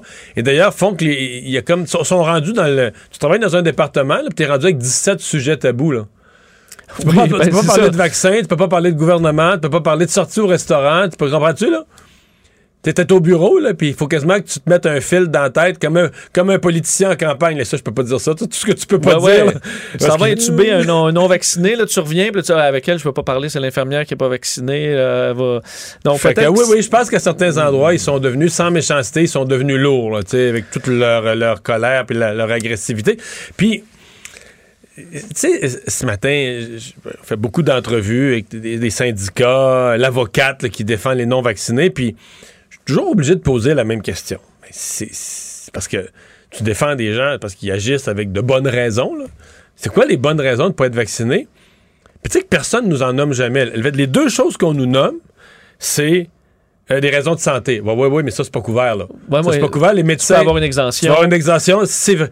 Mais là, c'est parce que là, il y aurait des exemptions de santé, mais que c'est pas. Un médecin peut pas la reconnaître. C'est que toi, tu la sais, là. Tu, toi, tu sais des choses à propos de ta santé, mais qui sont pas documentables. là. Tu comprends qu'il n'y a pas de test, il n'y a pas de démonstration. Le médecin ne peut pas te le signer. Mais toi, tu le sais ou tu le sens. là. Bon. Ouais, OK. Ça. Ouais. Pas quoi faire avec ça. Puis, euh, parce qu'à ce compte-là, euh, Ben, tu, peux pas, tu peux pas avoir une prescription chez le médecin en disant juste j'ai telle maladie, prescris-moi un médicament. Il, il- il va devoir T'as testé, oui, vérifier Mais ça. non, ça. Moi, je suis diabétique, je veux de l'insuline, mais non, mais tu comprends. Vous l'êtes pas. Ouais, mais moi, les- je, je me considère comme diabétique. Ils t'en donneront pas d'insuline. Non, ils font la prise de sang, puis tu l'es pas, puis bon. Et l'autre affaire, c'est de dire les gens ont le droit. Ce qui est aussi vrai. On a le droit, la vaccination, on a le droit. Mais on a le droit. On a le droit. C'est plein d'affaires. Je veux dire, il y a plein d'affaires que tu as le droit de faire techniquement, mais qui sont pas logiques, puis qui peuvent t'amener des conséquences, genre perdre ton emploi. Là, Ouais. euh, Ben, à l'hôpital, t'es obligé de porter dans certains cas le masque, même avant Ben la oui. pandémie, puis euh, même si c'est- ça cause un inconfort ou t'es. Puis dans ta Tu maison, tu as le droit de porter le masque, mais à l'hôpital, il faut que tu le portes. Donc, c'est comme. Mais tu dis, mais des vraies raisons. là, parce que le fait que tu aies le droit, mais ça me dit pas que c'est logique de pas se faire vacciner. Tu dis que tu as le droit de faire quelque chose, mais t'es pas capable de me dire que c'est logique, de, que, que ça. C'est pas une motivation avoir le droit, là. Il y a plein de choses que moi j'ai le droit de faire, mais qui sont pas logiques dans ma vie, puis je les fais pas, là, tu sais. Fait que euh, c'est ça, là. Tu t'es- plus capable. Les gens qui défendent les non-vaccinés sont incapables de nous dire de bonnes raisons de pas aller se faire vacciner. Incapables de nous en formuler une seule. Euh, Euh, D'ailleurs, sur euh, les, infirmières, le manque de personnel, euh, Christian Dubé, qui est en Outaouais aujourd'hui, disait qu'il bon, travaille sur des primes probablement permanentes pour éviter que le personnel, entre autres, quitte vers l'Ontario, ce qui est une inquiétude évidemment en Outaouais, on le comprend. Donc, il y aura des annonces cet automne sur ce sujet qui vont s'ajouter aux primes déjà annoncées pour ramener des gens dans le réseau. Plusieurs parents euh, ben, doivent gérer un casse-tête de plus cette semaine avec cette grève euh, cyclique, euh, donc grève tournante des éducatrices, représentée par, entre autres, bon, la Centrale des syndicats du Québec aujourd'hui, qui ont entamé leur grève de six jours, grève tournante, donc débrayage de deux jours aujourd'hui et demain. Et là, il y en a d'autres qui vont suivre. là. Les syndiqués de la Fédération de la santé et des services sociaux, c'est jeudi et vendredi. Il y en aura dans différentes régions, là, un peu partout à travers le Québec. 11 000 syndiqués de la Fédération de la santé et des services sociaux affiliés à la CSN. Jeudi, vendredi, là, ça, c'est pour tout le Québec. Mercredi, il y aura des gens de, bon, dans Québec, Ch- Chaudière-Appalaches, Abitibi-Témiscamingue qui vont débrayer. Euh, on sait que euh, on dénonce ce qu'on qualifie de conditions de travail épuisantes. Il y a une pénurie dans le réseau également. On est très loin au niveau des demandes salariales, très loin de ce que le gouvernement propose. Je vous fais entendre, parce qu'il y a eu des manifestations ce matin à Montréal, je vous fais entendre quelques-unes d'entre elles qui expliquent pourquoi elles étaient dans la rue aujourd'hui. Oui, on recherche une reconnaissance qui est salariale, mais on recherche une reconnaissance aussi Ah. sur le plan de notre métier. On est des professionnels, on n'est pas juste des gardiennes. S'ils veulent des places en CPE éventuellement, il faut avoir des bonnes conditions de travail parce que tout le monde est en train de partir. Puis il n'y a plus personne qui va être éducatrice parce qu'on n'a pas des- des- assez d'avantages. C'est drôle à dire, hein, en pénurie de main-d'œuvre, mais on veut un plancher d'emploi. Les intervenantes derrière moi sont épuisées. Ils ont été épuisés même avant l'arrivée de la COVID. Avec la COVID, ils ont été au service de garde d'urgence. Ils ont besoin de soutien, d'éducatrices spécialisées. Ils ont besoin de préposés pour la désinfection et de responsables en alimentation également. Donc, leur convention collective est échue depuis euh, plus de 18 mois maintenant. Ouais, ça reste un domaine, les services de garde, euh, les pires relations de travail. euh, je veux dire, à c'était des grèves parce qu'il n'y avait pas de fonds de pension. Puis c'est vrai qu'on est parti de plus loin, mais il y a à peu près pas. Si on regarde les dernières années, plusieurs, plusieurs grands secteurs euh, de- d'emploi dans le secteur public où il y a eu à peu près pas de grève ou très peu. Et dans le cas des CPE, ben, tout ce qui est service de garde, le grève, menace de grève, c'est phénoménal. là. Tu regardes ça depuis 15 ans. Je m'étais amusé maintenant à faire la revue de presse. Puis je trouvais jamais un trimestre, trois mois consécutifs, parce que là, c'est par région. Moment donné, c'est au Saguenay-Lac-Saint-Jean, en Estrie, à Montréal, euh, dans les milieux familiales, dans les CPE. Mais tu trouves jamais un trimestre où tu n'auras pas des textes, des articles de journaux qui te parlent soit de grève, soit de menaces de grève, soit de journées de grève qui ont été votées, qui vont être prises, qui sont pas. C'est vraiment un secteur où les relations de travail sont, sont problématiques. Par ailleurs, euh, on comprend que là, on est dans une, une inflation généralisée des salaires du secteur public.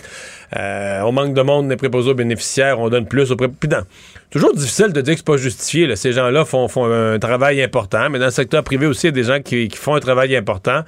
Mais dans le secteur public, comme on veut attirer du monde, euh, ben on sort de l'argent, on sort de l'argent, on sort de l'argent. Plusieurs groupes qui ont des augmentations. Tu regardes ça dans les dernières années, plusieurs groupes qui ont eu des augmentations de 20 et plus sur trois ans. là. Plusieurs groupes. Euh, donc, euh, c'est toute une, toute une inflation qu'il faut finir par avoir un poids sur les dépenses gouvernementales et un poids sur l'inflation dans l'économie en général. Parlons du bilan des cas aujourd'hui, 408 euh, nouveaux cas. Euh, et par rapport aux dernières semaines, là, est-ce qu'on la baisse ralentit un peu? On verra dans les prochains jours euh, si ça se, confirme, si ça continue de baisser. On avait 500 euh, il y a deux semaines, 436 la semaine dernière, on est à 408. Euh, deux décès, une personne de plus hospitalisée, moins 6 par contre aux soins intensifs. Aux soins intensifs, on a baissé quand même pas mal. On était presque à 100. On est à 72 personnes hospitalisées présentement. Euh, es-tu allé danser, Mario, en fin de semaine? Ben au Centre non. Bell? Ben non, ben non, ben non. Euh, ça a fait réagir quand même ce spectacle de Ricky Mar- Martin et Enrique Iglesias. Où, euh, Les on- gens ont eu beaucoup de plaisir. Là. Ben, écoute, Ça, ben, c'est le côté positif. Mais c'est sûr que de vivre la vie d'avant, c'est, grisant un peu parce que certains ont fait ça. Là. 15 000 personnes au Centre Bell. On sait qu'on autorise maintenant les salles à être à pleine capacité, sans distanciation, mais on doit porter le masque. Par contre, dans le cas du spectacle, le samedi, on comprend qu'à 15 000 personnes, euh, les- la musique latino euh, enivrant, enivrante, ben là, les gens se sont mis à retirer leur masque, à danser, à se lever, alors qu'on devait être assis à sa place, masqué. Ça n'a pas tenu. Euh, et le personnel de sécurité peut pas gérer 15 000 personnes euh, pour leur dire de mettre leur masque. Alors, ça a frustré plusieurs euh, tenanciers de bars et de boîtes de nuit.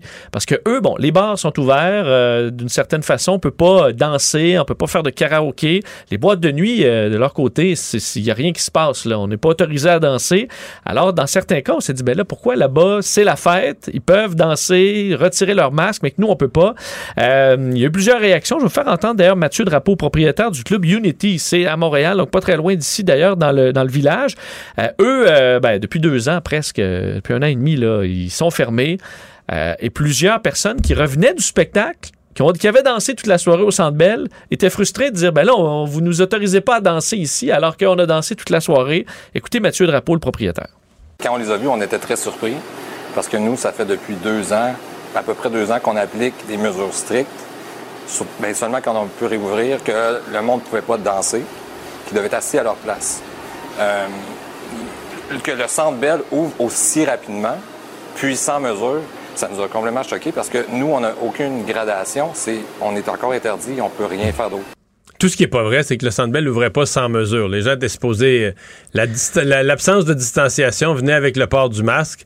Euh, là, ce qu'on a vu, c'est que c'est pas gérable dans une grande foule. Ou peut-être que, peut que le gouvernement va considérer que la sécurité du Centre Bell a failli à ses responsabilités ou à sa tâche. Mais effectivement, moi, si j'étais propriétaire de bar, j'aurais le même sentiment euh, d'injustice. Et peut-être en même temps que les, propriétaires de bar, devrez voir ça comme... On approche, un on approche, c'est ça. C'est l'espoir qu'on est proche. Si on tolère ça, là, on est proche, proche, proche que pour des personnes entièrement vaccinées, mais ce soit possible de recommencer à danser. Et peut-être aller au karaoké, mais tu me racontais Ouais. quelques jours, t'es allé toi-même dans un karaoké et t'es pas certain que la nouvelle formule est tellement plus sécuritaire du point de vue de la COVID. Là. Ben, en fait, bon, au niveau du fun, je trouvais ça réussi, là, parce que je suis allé dans un endroit de karaoké où j'allais pré-pandémie. Je suis pas allé pendant euh, un an et demi, évidemment. Il y a personne sur scène. Il y a personne sur scène. A- Le karaoké est interdit. Mais tout ce qu'ils font, c'est mettre les paroles des chansons aux écrans, comme en temps normal. Et là, euh, plutôt qu'avoir une personne, Roger, qui vient chanter euh, du Margeau, mais là, c'est tout le monde qui chante. Là, tout le monde crie à tue-tête, tout, le monde crie à tue-tête. postillonne. Alors, c'est sûr que pour, le- pour la gestion des postillons, je suis pas sûr que c'est réussi. Par contre, pour, euh, je trouve le concept Ah non, mais je- est euh, quasiment plus le fun. Non, mais je doute pas que l'atmosphère soit endiablée, là. mais c'est juste que c'est ça, point de vue par point de vue COVID. euh, euh, Ben, c'est ça. Là, on tombe un à mon avis, dans- c'est moins pire d'avoir euh, une personne seule une qui personne chante. à la fois, tu désinfectes le micro, que tout le monde chante à tue-tête. Mais, euh, mais ça m'a rappelé quand même un peu qu'on a hâte d'arriver, d'arriver là, là, à pouvoir refaire la fête en groupe. Toi, t'as chanté? Euh, avec, la, avec la masse? Avec la masse? des gens, Chanter avec, un peu. avec là. la foule? Chanter un peu. C'était quoi? C'est du Céline? Il y a eu du Céline. Écoute, c'est les. Il y allait avec ce qui, fait, ce qui, ce qui marchait. OK. OK? Donc, euh, Céline. Est-ce que t'as la voix pour chanter du Céline? Non, non, pas vraiment. Ah, OK. Pas vraiment. Je chante, chante peu. Mais c'est moins gênant quand t'as pas à monter sur scène, tu comprends? Alors, on verra, mais on souhaite aux tenanciers de pouvoir euh, reprendre rapidement euh, et de pouvoir ben, survivre aussi. Tout savoir en 24 minutes. Euh, revenons sur ce bon un dossier qui avait fait beaucoup jaser, le major général Danny Fortin. On sait que c'est lui qui dirigeait la distribution des vaccins au Canada avant de perdre son poste en raison d'une d'une allégation d'inconduite sexuelle, une histoire qui remonterait aux années 80. Euh, euh, lui euh, ne retrouvera pas finalement son emploi comme il le souhaitait, euh, du moins pour le moment. La Cour fédérale a refusé aujourd'hui d'accorder une révision judiciaire. C'est lui qui le demandait euh, pour son éviction à la tête de l'opération de distribution des vaccins de l'Agence de santé publique du Canada. La juge euh, Anne-Marie McDonald là-dedans conclut que, en fait, on donne pas euh, tort ou raison sur le fond. Ce qu'on dit, c'est que Danny Fortin aurait dû déposer un grief contre son employeur avant d'amener le dossier en cours. Que Mais c'est il la arrivait- première étape. Ouais, mais il arrivait avec une prétention bien particulière, qui avait été tassée. Lui, essentiellement, c'était une prétention qui avait été tassée pour des motifs politiques. Exactement. donc- C'était donc, injustifié. Mais, motif politique, je veux dire, c'est un motif d'ensemble. Je comprends que le politique agit avec une logique quand il y a des allégations, puis un poste clé. euh, c'est une Ben, logique lui, autant- évidemment, ça arrivait dans un, au moment où il y avait euh, dans l'armée euh, bon, tout plein de dossiers en- embarrassants. Et selon lui, Justin Trudeau a voulu le tasser euh, trop rapidement. Renvoi politique. Euh, la juge dit qu'il aurait dû déposer un grief interne militaire, mais lui, sa, pré- sa prétention, c'est que le processus de grief militaire ne peut pas annuler une décision qui est prise en dehors du, du- de la chaîne de commandement militaire, parce que là, c'est carrément au-delà- en dehors du, des- des- de leur champ de compétences. Sauf qu'entre-temps, ce qui était des allégations, là, quand tu racontes l'histoire, des allégations l'ont fait, mais les allégations sont devenues, plusieurs semaines plus tard, mais sont devenues des accusations. Là. Maintenant, il est accusé. oui, absolument. Fait que, euh, fait que ça nous dit aussi, parce qu'au départ des allégations, on se demandait, ouais, est-ce tu fondé, est-ce tu pas fondé?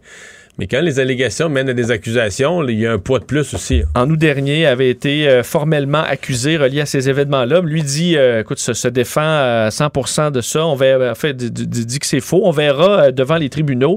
Euh, C'était survenu, le, en fait, le 14 mai au soir, plusieurs mois après le début de la campagne de vaccination. On annonçait qu'il euh, démissionnait de son poste dans la foulée de ces allégations. Euh, en cours aujourd'hui, le meurtrier François Asselin a été condamné à la prison à vie. C'est une histoire quand même assez folle, celle de épouvantable. François Asselin. Euh, lui qui a euh, tué son, euh, son père, Gilles Giasson, et son collègue François Lefebvre a été accusé également d'outrage au cadavre euh, lors des événements qui se sont produits en au printemps 2018. Lui avait euh, démembré euh, son père, le placé dans différents sacs de poubelle. On avait retrouvé là, des morceaux de son corps euh, au site d'enfouissement euh, de Saint-Étienne-des-Grès. Quelques jours plus tard, dans un motel, il avait asséné une quarantaine de coups de couteau à son collègue François Lefebvre, avait placé son corps dans une boîte, l'avait emmené dans une entreprise, euh, entreprise d'ovation logistique. Lui plaidait sa non-responsabilité criminelle pour troubles mentaux, mais on l'avait trouvé euh, finalement coupable. Euh, là, la question, on sait qu'il s'en allait en prison à vie, c'était combien d'années avant de pouvoir accéder possiblement à une libération conditionnelle? On demandait du côté de la couronne 22 ans, la défense 10 à 15 ans. Finalement, on est à 20 ans. C'est la décision de la juge qui dit qu'il n'y a aucun facteur atténuant. Meurtre gratuit, brutal, et il acharné sur les corps, tenté de camoufler ses crimes, il a menti, parle de nombreux traumatismes. Euh, par contre, il y a un avis d'appel dans ce dossier-là. Selon les avocats d'Asselin, euh, le- la juge aurait erré en droit certaines, dans certains dossiers, entre autres l'intoxication extrême de l'individu. Alors, c'est pas un dossier qui est complètement terminé. Il me semblait que c'était réglé, ça, que tu pouvais pas plaider ton auto-intoxication. euh, Ouais, pour- mais là, on dit intoxication extrême s'apparentant à un automatisme. Alors, toi, qu'on voit une. On, lit quelque chose d'autre dans ce dans, dans l'article 33.1 sur euh, bon l'intoxication. Est-ce que ça va tenir? On verra. Il y aura peut-être donc appel Toi, dans je- ce Je dossier. suis pas avocat, encore moins criminaliste, mais je pensais que c'était réglé, là, que quelqu'un qui se qui s'emplissait de substances lui-même puis qui commettait des crimes après pouvait pas plaider, ouais, mais j'étais chaud, j'étais drogué. responsable de ce que- Ben oui, c'est ça. Ouais, bon. Enfin. Euh, toujours dans un dossier de meurtre euh, terrible qui avait été euh, suivi et qui est encore suivi ce dossier-là à la grandeur de la planète, particulièrement aux États-Unis. Le meurtre de Gabi Petito, jeune voyageuse qui était partie traverser euh, les États-Unis avec son copain, euh, une vedette des réseaux sociaux, sont suivis par euh, beaucoup de gens sur Instagram, documentés avant de disparaître. Euh, on sait qu'on avait retrouvé son corps dans les euh, dernières semaines et là, euh, la- bon, après euh, l'autopsie, on a annoncé dans les dernières heures euh, qu'elle avait été étranglée. Alors, on confirme que c'est un meurtre dans l'État du Wyoming aujourd'hui. Elle avait euh, 22 ans, a été retrouvée le 19 septembre dernier, alors que son, euh, son, son, son copain était rentré à la maison seul. Elle avait été questionné par les autorités avant de disparaître. Brian Landry, 23 Et, ans. Refusait de répondre aux questions concernant, oui, mais c'est quoi la dernière fois que tu l'as vu, la dernière place? Refuse- parlé à mon avocat. En gros, par- à mon avocat. Pas suspect du tout. Ce qui était très suspect. D'ailleurs, Puis plusieurs- puis là, ils l'ont pas suivi, puis ils l'ont perdu sa trace. Ouais, plusieurs critiquent le travail policier Ben là. là-dedans. Euh, eux disent ben on n'avait pas de motif clair pour pouvoir l'arrêter. Là maintenant ils l'ont parce qu'il avait utilisé la carte de crédit Mario de Gabi Petito après sa mort. Alors là on a on, on- on l'accuse d'utilisation frauduleuse d'une carte de crédit. Alors là on peut l'arrêter. Euh, et on le recherche activement. Grande opération de recherche depuis maintenant plusieurs jours euh, à travers euh, donc bon des, des parcs d'ailleurs autour de sa maison.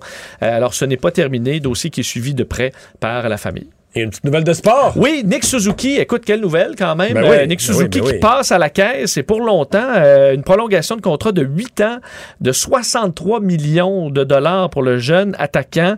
Euh, devient donc l'attaquant le mieux payé du CH devant Ouais. Brendan Gallagher qui est à 6,5 millions. Il dit d'ailleurs qu'il est, écoute, c'est un- pour lui un contrat de rêve. Là. Il vit, il vit le Ouais. rêve. Mais sais-tu quoi? S'il continue à être aussi bon, les quatre dernières années du contrat, on va dire que c'est une aubaine pour le Canadien, que c'est une signature de génie de Bergevin, puis que c'est une aubaine de l'avoir à ce prix-là. Oui. Où seront rendus les salaires en 2026, 27, là, puis qu'on va dire, nous, on a Suzuki, puis on le paye juste euh, 8 millions? Je sais pas si c'est ça que tu vas dire euh, dans 4 ans par contre. Ça peut aller dans l'autre sens aussi. Là. Ouais. J'ai, énormément confiance. Parce que c'est un gars intelligent. Ça se voit que c'est pas un bouffon. pas un- On devrait le voir aux côtés de Tyler Toffoli et Cole Caulfield. Euh, Alors, euh, je pense qu'il est un des préférés des fans des, des Canadiens de Montréal et il sera là pour rester. C'est une bonne nouvelle. Résumer l'actualité en 24 minutes. Mission accomplie, Vincent. Cube, Cube Radio. Mario Dumont. C'est pas compliqué. Peu importe ce que vous voulez savoir, il a la réponse. Mario Dumont. La référence par excellence.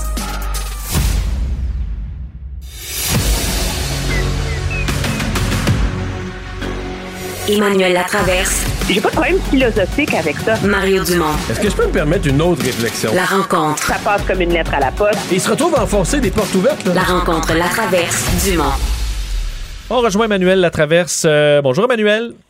Bonjour! Alors, ça va être toute une semaine dans le milieu de la santé. On en parle déjà beaucoup aujourd'hui avec cette contestation devant les tribunaux. On a les, bon, les infirmières auxiliaires qui euh, seront euh, euh, aussi suspendues des vendredis, suspendues d'exercice, euh, droit d'exercer si, elles ne sont pas vaccinées. Euh, donc, le mur, il, euh, il arrive. là. Oui, ben le mur, on est dedans en vérité. Quand on regarde euh, le cri du cœur lancé par euh, le responsable de la médecine euh, en Estrie, euh, qui reproche au gouvernement finalement euh, de pas de faire preuve de pensée magique, hein, si on veut, en s'imaginant euh, qu'on va régler le problème. La réalité, c'est que tous ces hôpitaux, tous ces responsables du réseau de la santé sont conscients que quand M. Dubé disait la semaine dernière les renforts arrivent, ben les renforts ils arrivent, mais ils ne seront pas en poste samedi matin. Là. Je veux dire, c'est totalement, c'est totalement illusoire. Là. Il, il manque 8000 infirmières entre celles qui, sont absentes, qu'on n'a pas, et celles qui sont non vaccinées. Donc, c'est c'est sûr que ça s'en vient et euh, ça pose un dilemme pour le gouvernement, céder ou maintenir le cap. Moi, je suis de ceux qui croient que le gouvernement a raison de maintenir la ligne dure parce que sinon, il donne raison à tous ses détracteurs. Objectivement, tous ces acteurs du réseau de la santé vont avoir un examen de conscience à faire. Parce que si on se retrouve acculé au pied du mur de la manière dont on l'est à quatre jours de l'échéance, c'est pourquoi? C'est parce que depuis la mi-août, euh, les syndicats ont eu une approche très axée sur l'obstruction et que euh, les autres professionnels euh, se sont cachés dans un silence et un non-interventionnisme qui n'est pas à la hauteur de leur mandat de protéger le public. Ouais, mais euh, je, pense pas sincèrement que ça va être la la catastrophe, là. Euh, il va y avoir un impact. En même temps, on peut pas faire croire aux gens qu'il n'y aura pas d'impact. Il va y avoir un impact. Il risque peut-être d'avoir quelques établissements où ça va être, entre autres, j'entends parler de CHSLD, euh, petits, euh, de la région de Montréal, mais petits, petits, c'est pas trois résidents, là, mais pas des gros, là, des, petits CHSLD euh, qui ont vraiment là, des proportions. Parce que quand on dit le personnel de la santé est vacciné à 95% 96% il reste quand même quelques centres. Là, on est peut-être plus proche de 50 et 60% Donc, une proportion très importante du personnel euh, qui pourrait partir, qui pourrait quitter. Et là, on va se retrouver passablement désorganisé. Mais dans l'ensemble du réseau, pense que ça va être euh, une réorganisation avec moins de services. Là. pas, pas, pas, des, pas, des bris de service dans le sens qu'il n'y aura pas de bris surprise, mais c'est néanmoins des bris de surprise, des bris de service euh, planifiés. Là, ils sont, ils sont pas, ils sont pas des bris surprises, mais ils sont des réductions de services planifiées. Euh, mais c'est moins de services. Dans, dans la région de l'Abitibi, dans d'autres régions, on va se retrouver avec un peu moins de services. Non, mais moi, j'ai une super solution hein, pour la ministre. Ah oui? Oh, oui, non, j'ai tout compris. Tu sais, on dit depuis des semaines que le ministre est devant un choix impossible. Hein? Donc, laisser du personnel de la santé mettre à risque les patients ou encaisser le problème de cette réorganisation, ces bris de service pour un certain temps. Parce qu'on s'entend là, tu sais, sur les sur les infirmières qui sont non pleinement vaccinées, il y en a, ont eu seulement une dose d'ici deux semaines, un mois, il y en a d'autres qui vont se faire vacciner. Il y a, comme un crunch là. Moi, je trouve que moi, je propose aux infirmières là et à tous ces euh, tous ces présidents de syndicats et à tout le monde qui revendique le libre choix là. Moi, je propose le libre choix du patient. Fait que ça serait ça la bonne idée. Quand tu arrives à l'hôpital, qu'il y a un membre du personnel qui se présente devant toi pour te soigner, on aurait le droit de lui demander Êtes-vous vacciné? S'il nous répond non, ben nous, on aurait le droit de dire que je veux pas que ça soit vous qui me soigne. Ouais. Est-ce qu'il est payé pareil pour soigner personne? Ça serait bon. ça serait bon s'il était payé à l'acte. Ça serait bon s'il était payé à l'acte qui perdait des revenus à chaque fois. Les, les syndicats s'époumonnent là, à, à, à, nous expliquer là, le, le drame de ces bris de service et l'irresponsabilité du ministre. Ben correct, on va mettre ça sur le dos des patients, puis que les patients revendiquent, eux, le droit de ne pas se faire soigner par quelqu'un qui, est non vacciné. On va en avoir un beau bordel. Là. Mais l'opinion des patients, si les patients font partie du public, je veux dire, euh, les sondages qu'il y a eu sur cette question-là, ce que j'entends, moi, euh, de la population autour de moi, c'est un appui, mais pas... Euh, pas mince ou pas fragile. C'est un appui quasi total de la population. Bon, il y a euh, les non-vaccinés eux-mêmes, peut-être une autre petite tranche de population extrêmement sensible aux libertés individuelles, aux droits de chacun. Très intensif, ça va être des non-vaccinés, par contre. Ouais, non, mais je veux dire, dans le public, l'appui à cette mesure-là est écrasant.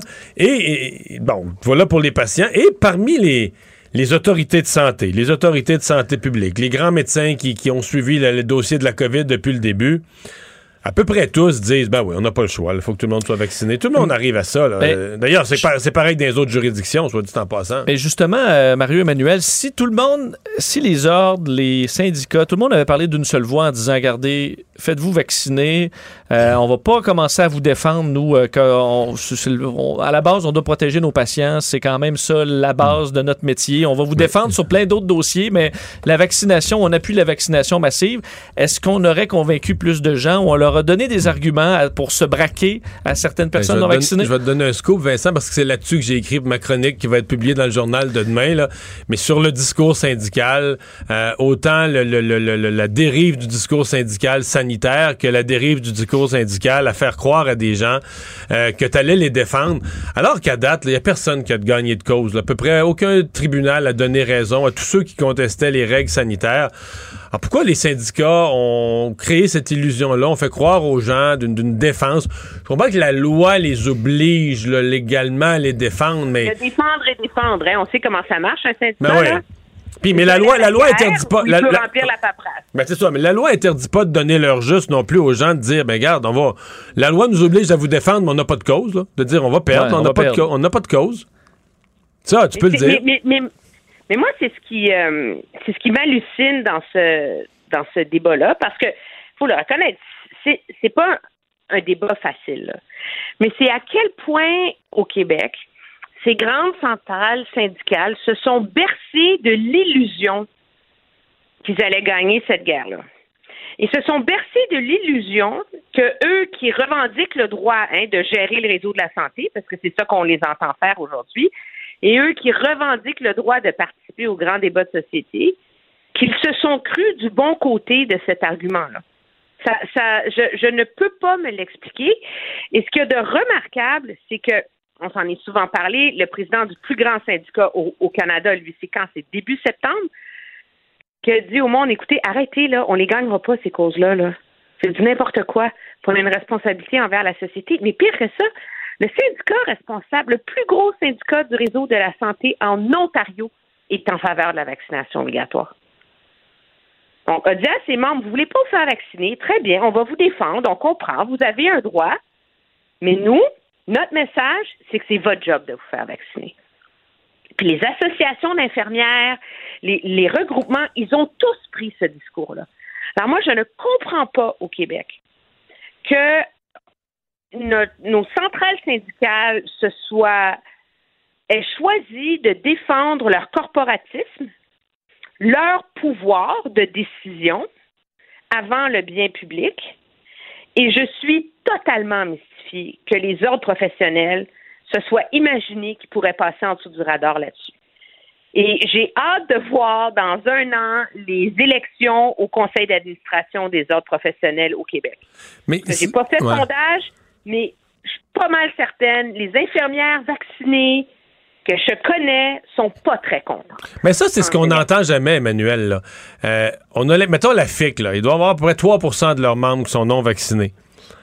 Mais oui, on va vous défendre. Mais dans l'autre 97% Bon, mettons, je mets de côté là, celles qui sont faites vacciner de force là, euh, de- de- depuis que c'est obligatoire.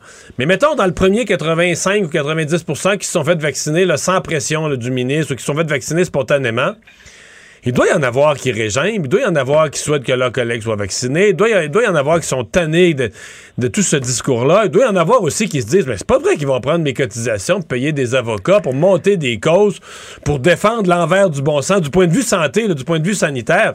Moi, je sais pas, si j'étais une infirmière qui s'est fait vacciner là, au début, quand c'était demandé en février-mars, je me dirais, mais voyons, vous autres, vous allez pas prendre mes cotisations pour aller monter une cause, trouver des avocats, pour euh, monter une cause pour dire que c'était pas nécessaire de se faire vacciner. Je serais sans Non, connaissance. hein. Et vous, mon syndicat, qui plaidez depuis un an et demi sur tous les tribunaux que je suis surmenée, que je suis le bord du burn-out, que j'ai des conditions de travail écœurantes, vous encouragez un groupuscule réfractaire à prendre en otage le réseau de la santé. Alors, vous encouragez ces gens-là à faire en sorte que je vais être encore plus brûlée, puis que je vais faire encore plus de Ouais, je, je vais en mettre, je vais en mettre une autre couche, là.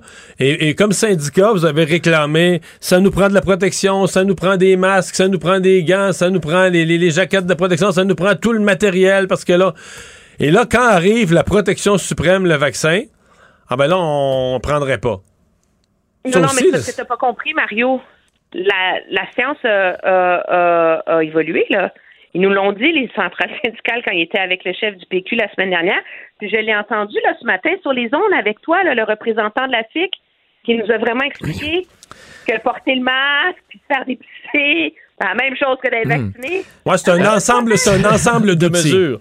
Mais euh, justement, Emmanuel, j'en discutais tantôt avec Mario sur le- quand même dans les milieux de travail en ce moment en santé, il y a de la fatigue, on comprend, c'est pas facile, mais euh, il n'y a pas une lourdeur en plus d'avoir dans les milieux de travail en ce moment. Par exemple, l'infirmière non vaccinée qui là est frue, euh, se montre des pancartes dans le dos, euh, expire le 15 octobre, puis là on peut pas leur parler de ça parce que là, est-ce qu'il va pas y avoir dans certains milieux de travail là, une délivrance de dire enfin là, on a-tu hâte qu'ils s'en aillent à la maison puis qu'on puisse travailler.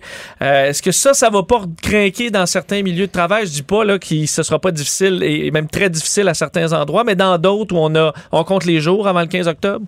Ben, c'est le vrai test de l'histoire des bris de service, là, objectivement. Parce que, en plus, les syndicats, ils mélangent tout. Mais pourquoi on va avoir des bris de service? Pourquoi il y a des urgences qui vont fermer? Pourquoi il y a des femmes qui vont être obligées de se taper deux heures de route pour aller accoucher, là? Parce que le gouvernement a décidé qu'il ne ferait pas porter le poids des infirmières et du personnel non vacciné à ceux qui restent. Donc, on ne va pas demander à Mme X, qui est doublement vaccinée, de se taper un double shift parce que Germaine, sa collègue, a décidé qu'elle ne se faisait pas vacciner. Alors, parce qu'on décide de ne pas imposer ce poids-là aux autres infirmières, il va y avoir des bris de service. Moi, je trouve que les, infirmières, les préposés, les gens qui sont sur le plancher devraient être reconnaissants. Si, si le gouvernement va au bout de son exercice pour convaincre les infirmières de revenir, qui va s'occuper d'eux, c'est là que l'histoire des, des bris de service devient un outil pour le gouvernement. C'est de regarder, on fait ce sacrifice-là pour vous protéger. Et moi, je soupçonne que c'est la raison, stratégiquement, au-delà de faire la bonne chose, là, mais pour laquelle le ministre Dubé il est prêt à, affronter la tempête, la tornade, la colère, puis tout le risque. Parce qu'il n'y a pas une plus grosse preuve que le gouvernement peut mettre sur la table pour convaincre le personnel de la santé qu'il est sérieux sur changer les conditions de travail que de dire correct, on va fermer l'urgence pour que vous vous en fassiez pas du temps supplémentaire obligatoire. Mais euh, là, on, va quand même devenir euh, curieux de voir. Euh, on est mardi soir, c'est vendredi, tout ça. On commence à être curieux de voir le plan de contingence. C'est demain, d'après toi?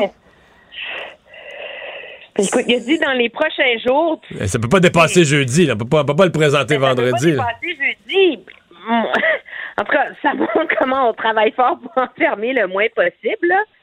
Mais en parlant de plan de contingence, euh, il y a un réseau hospitalier qui sera pas content du tout du plan de contingence. Hein? C'est celui à Ottawa qui a ses propres problèmes. Et là, si tu fermes les urgences euh, puis les services euh, du côté de Gatineau, qu'est-ce qu'ils vont faire, le monde? Ils vont traverser les ponts. Voilà, Ottawa, ou de toute façon, t'attends moins longtemps l'urgence. Merci, Emmanuel. à demain.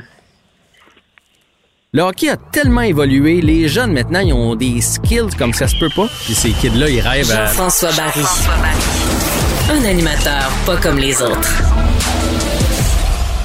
Puisqu'on parle de la pandémie, euh, Vincent, euh, elle est encore là euh, pour euh, le, voyons, le Fonds monétaire international dans son évaluation de l'économie mondiale. Hein? Oui, l'économiste en chef a donné, j'ai trouvé une phrase euh, très, très bien faite par Gita Gopinath aujourd'hui qui dit La pandémie n'est terminée nulle part tant qu'elle n'est pas achevée partout. Euh, faisant référence au manque de vaccins dans les pays pauvres.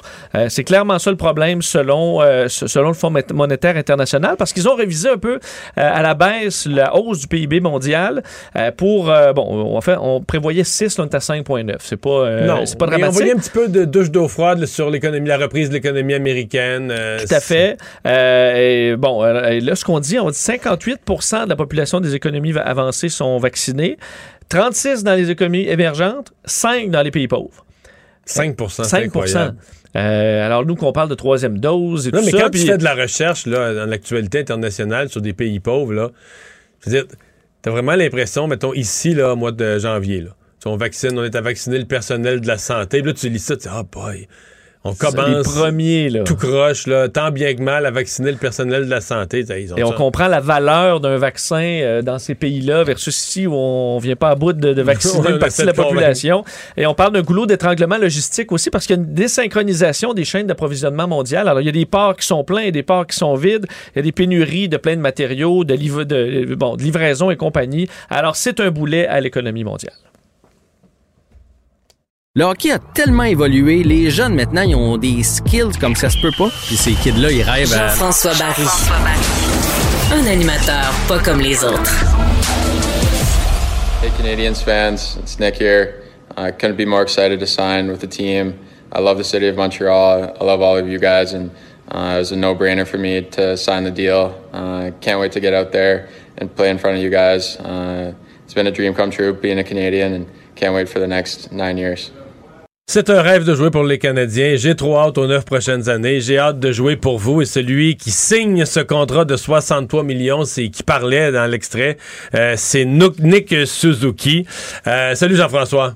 Salut Mario. Qui, qui est avec son crayon dans une petite pièce Mhm. qui a l'air d'un kid. Il a Vraiment, pas, hein? Il a pas l'air d'un PDG international qui, signe- qui signe un contrat de 63 Il achète millions. sa première voiture, mais non. Là. Ben, même, même sa première voiture, on dirait qu'il signe pour son appartement. Il est en train de signer son bail. Oui, absolument. Avec sa casquette Son, du son un et demi pas loin du cégep. Ouais. Mais il vient de signer pour 63 millions de dollars. Fait que d'après moi, des 1,5, il va pouvoir s'en acheter pas mal. Euh, Nick Suzuki qui va être avec les Canadiens donc pour euh, toute la prochaine décennie. Puis moi, je suis très content. C'est un joueur que j'adore. C'est un joueur qui joue bien dans toutes les euh, facettes du jeu, en zone défensive, euh, à l'attaque. Euh, c'est un gars de qui on n'entend jamais rien de négatif. Tu sais, fois de temps en temps, il donne mauvaise, là, mais c'est vraiment rare. Il est bon en saison depuis qu'il est arrivé. Et quand on a besoin d'un but ou qu'on arrive en série, puis ça, il l'a fait dans Ben, le moi, c'est ça. Là. Moi, c'est la coche. De... Je veux dire, souvent, les joueurs qui ont toutes les autres qualités, c'est des joueurs plus sages, intelligents, rest- mais ils n'ont pas toujours, en plus, l'espèce de petite flamme là, en prolongation d'une série. Mais Suzuki, en plus de tout le reste, c'est un gars intelligent, c'est un gars qui a l'air, une vie quand même qui a l'air équilibrée, euh, Mhm. euh, qui est bon dans toutes les phases du jeu. Mais en plus, tu as besoin d'un but en prolongation, puis on l'a vu dans les dernières séries. Il, est a tout, là. Il est vraiment. euh, Ah oui, il peut te gagner une mise au jeu, il peut tuer une punition, il peut aller en avantage numérique. Il me fait beaucoup, beaucoup penser à Patrice Bergeron. Euh, bon, peut-être que Patrice est meilleur en défensive, mais je veux dire, par son calme, tu sais, Patrice Bergeron, c'est jamais quelqu'un qu'on a vu là, se pitcher d'un bande après un but. Euh, Suzuki est un peu pareil, il, il compte, euh, il, est, il est content. Bergeron augmente son, son niveau de jeu quand c'est le temps. Suzuki le fait aussi. Fait que moi, je, je suis très content. Puis, bon, oui, c'est beaucoup de sous, là. C'est 7 875 C'est 000. vraiment beaucoup. Moi, mon feeling, c'est que s'il n'y a pas de malchance, s'il n'y a pas de grosses blessures une petite série de commotions cérébrales, des malchances de même, à mon avis, en 2025, 6, 7, on va considérer que c'est une aubaine. Ouais, c'est ce que je pense aussi. En autant que le plafond monte, c'est sûr. Si, si le plafond monte, ben effectivement, euh, ce gars-là, comme premier centre du Canadien, s'il ramasse euh, 70 points par saison à moins de 8 millions, ça va être une aubaine. Fait que, moi- non, non, moi, Mais- je- je- je- je- je- je- j'applaudis ce geste-là de la part de Marc euh, Bergevin qui vient de nous le mettre sous contrat. là. Donc, il n'y aura pas d'offre hostile, il n'y aura rien de tout ça. Non, la Caroline ne l'enlèvera pas. Mais est-ce qu'il y a un risque dans ces longs, longs contrats-là de voir- Je comprends qu'on ne sent pas ça de Nick Suzuki, mais s'asseoir un peu, là, de dire OK, je me suis- j'ai eu mon gros contrat, là, je peux juste. euh, Mais il y a toujours un risque, mais moi, je, écoute, là, je le connais pas personnellement, fait que je m'avancerai pas, mais je le sens pas. Je sens pas ça de ce gars-là. Ce gars-là, là, je me souviens quand il est arrivé à Montréal, euh, on l'a retourné dans le junior. Il est allé dans le junior, il était d'une équipe moyenne, puis finalement, ils se sont rendus, parce qu'il y a eu une performance extraordinaire en série, ils se sont rendus euh, à la Coupe Memorial. Je pense qu'ils l'ont perdu, mais en tout cas, il a amené son équipe jusqu'au bout. Il n'a jamais fait de vague quand il est retourné. Il est remonté l'année d'après. Claude Julien l'a mis à l'aile sur le quatrième trio. On s'entend-tu que c'est zéro dans son ADN? Jamais dit un mot. Il a performé soir après soir, puis il a gravi les échelons tranquillement. Fait que non, je pense pas que c'est un risque. C'est sûr qu'il y a toujours un risque. là. C'est, c'est, c'est une entente à long terme comme ça, mais je pense que Nick Suzuki, les- l'état-major du Canadien le connaissent, savent quel genre de vie il a, quel genre d'athlète il est, quel genre de personne. Puis Mais moi, j'en vois pas de peut-être, risque. c'est peut-être le premier centre. C'est le premier centre du Canadien cette, de- demain soir à l'ouverture de la saison. Et c'est peut-être le premier centre du Canadien pour la, la- la décennie au complet. Là. Ben, moi, c'est ce que je crois. Puis tantôt, tu parlais de- des Hurricanes de la Caroline. Tu sais qu'ils ils ont envoyé une petite pointe euh, quand même aux Hurricanes de la Caroline dans le contrat de Nick Suzuki. Comme quoi, il y a une guerre là, entre les deux équipes.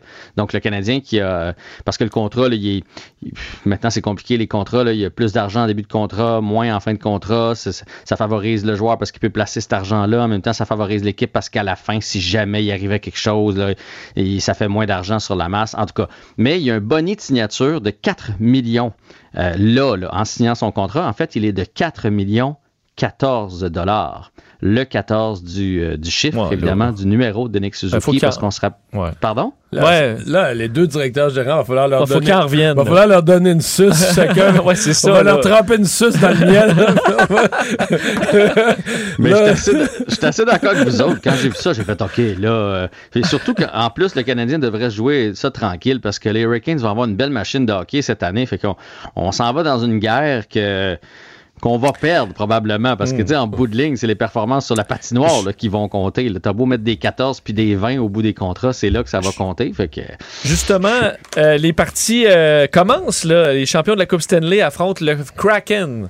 Ah non, en fait, euh, Pittsburgh affronte les champions de la Coupe Stanley. Donc, les Pingouins sont à Tampa Bay. On va hisser la banderole et tout et tout. Et c'est Vegas qui affronte le Kraken un peu plus tard en soirée. Donc, évidemment, c'est le premier match à Seattle, le premier match du euh, Kraken. Ça part mal pour eux autres. Euh, je sais pas si vous avez vu la nouvelle. Ben comme oui, ils ont, ils ont des cas COVID. Cinq. Cinq joueurs COVID, donc qui ne peuvent pas jouer ce soir. Fait que tous les joueurs qui ont sous la main vont jouer. D'ailleurs, euh, c'est pour ça qu'ils ont signé Alex Barré-Boulet, qui a été libéré par le Lightning de Tampa Bay. Puis ils vont tout faire pour qu'il soit dans, l'alignement ce soir parce qu'ils ont besoin de joueurs. Puis du côté de Pittsburgh contre Tampa Bay, ben moi, Pittsburgh, je pense que c'est l'année. C'est l'année où ça descend. C'est l'année. C'était Ouais. Crosby, Malkin, là, ça va avoir sa fin. Tristan Jarry devant le filet. Je vois mal cette équipe-là se battre pour. Ils vont se battre pour une place en série et ça part mal pour eux autres parce que ni Malkin ni Crosby euh, sont en uniforme ce soir pour les Penguins de Pittsburgh. Bon. Que, Ça va pas bien, hein? C'est pas dans le, c'est pas dans le sac. Euh, euh, Nathan McKinnon aussi a la COVID? Oui, ben oui, il y a des épisodes de COVID partout. Nathan McKinnon. Évidemment, là, je, je vous en parle vite fait parce qu'il n'y a personne qui a de symptômes. Mais par principe, vu qu'ils ont la COVID, on doit les retirer de l'équipe. Donc, Nathan McKinnon, un des meilleurs joueurs de la Ligue nationale, qui va rater le premier match des, euh, de l'Avalanche du Colorado.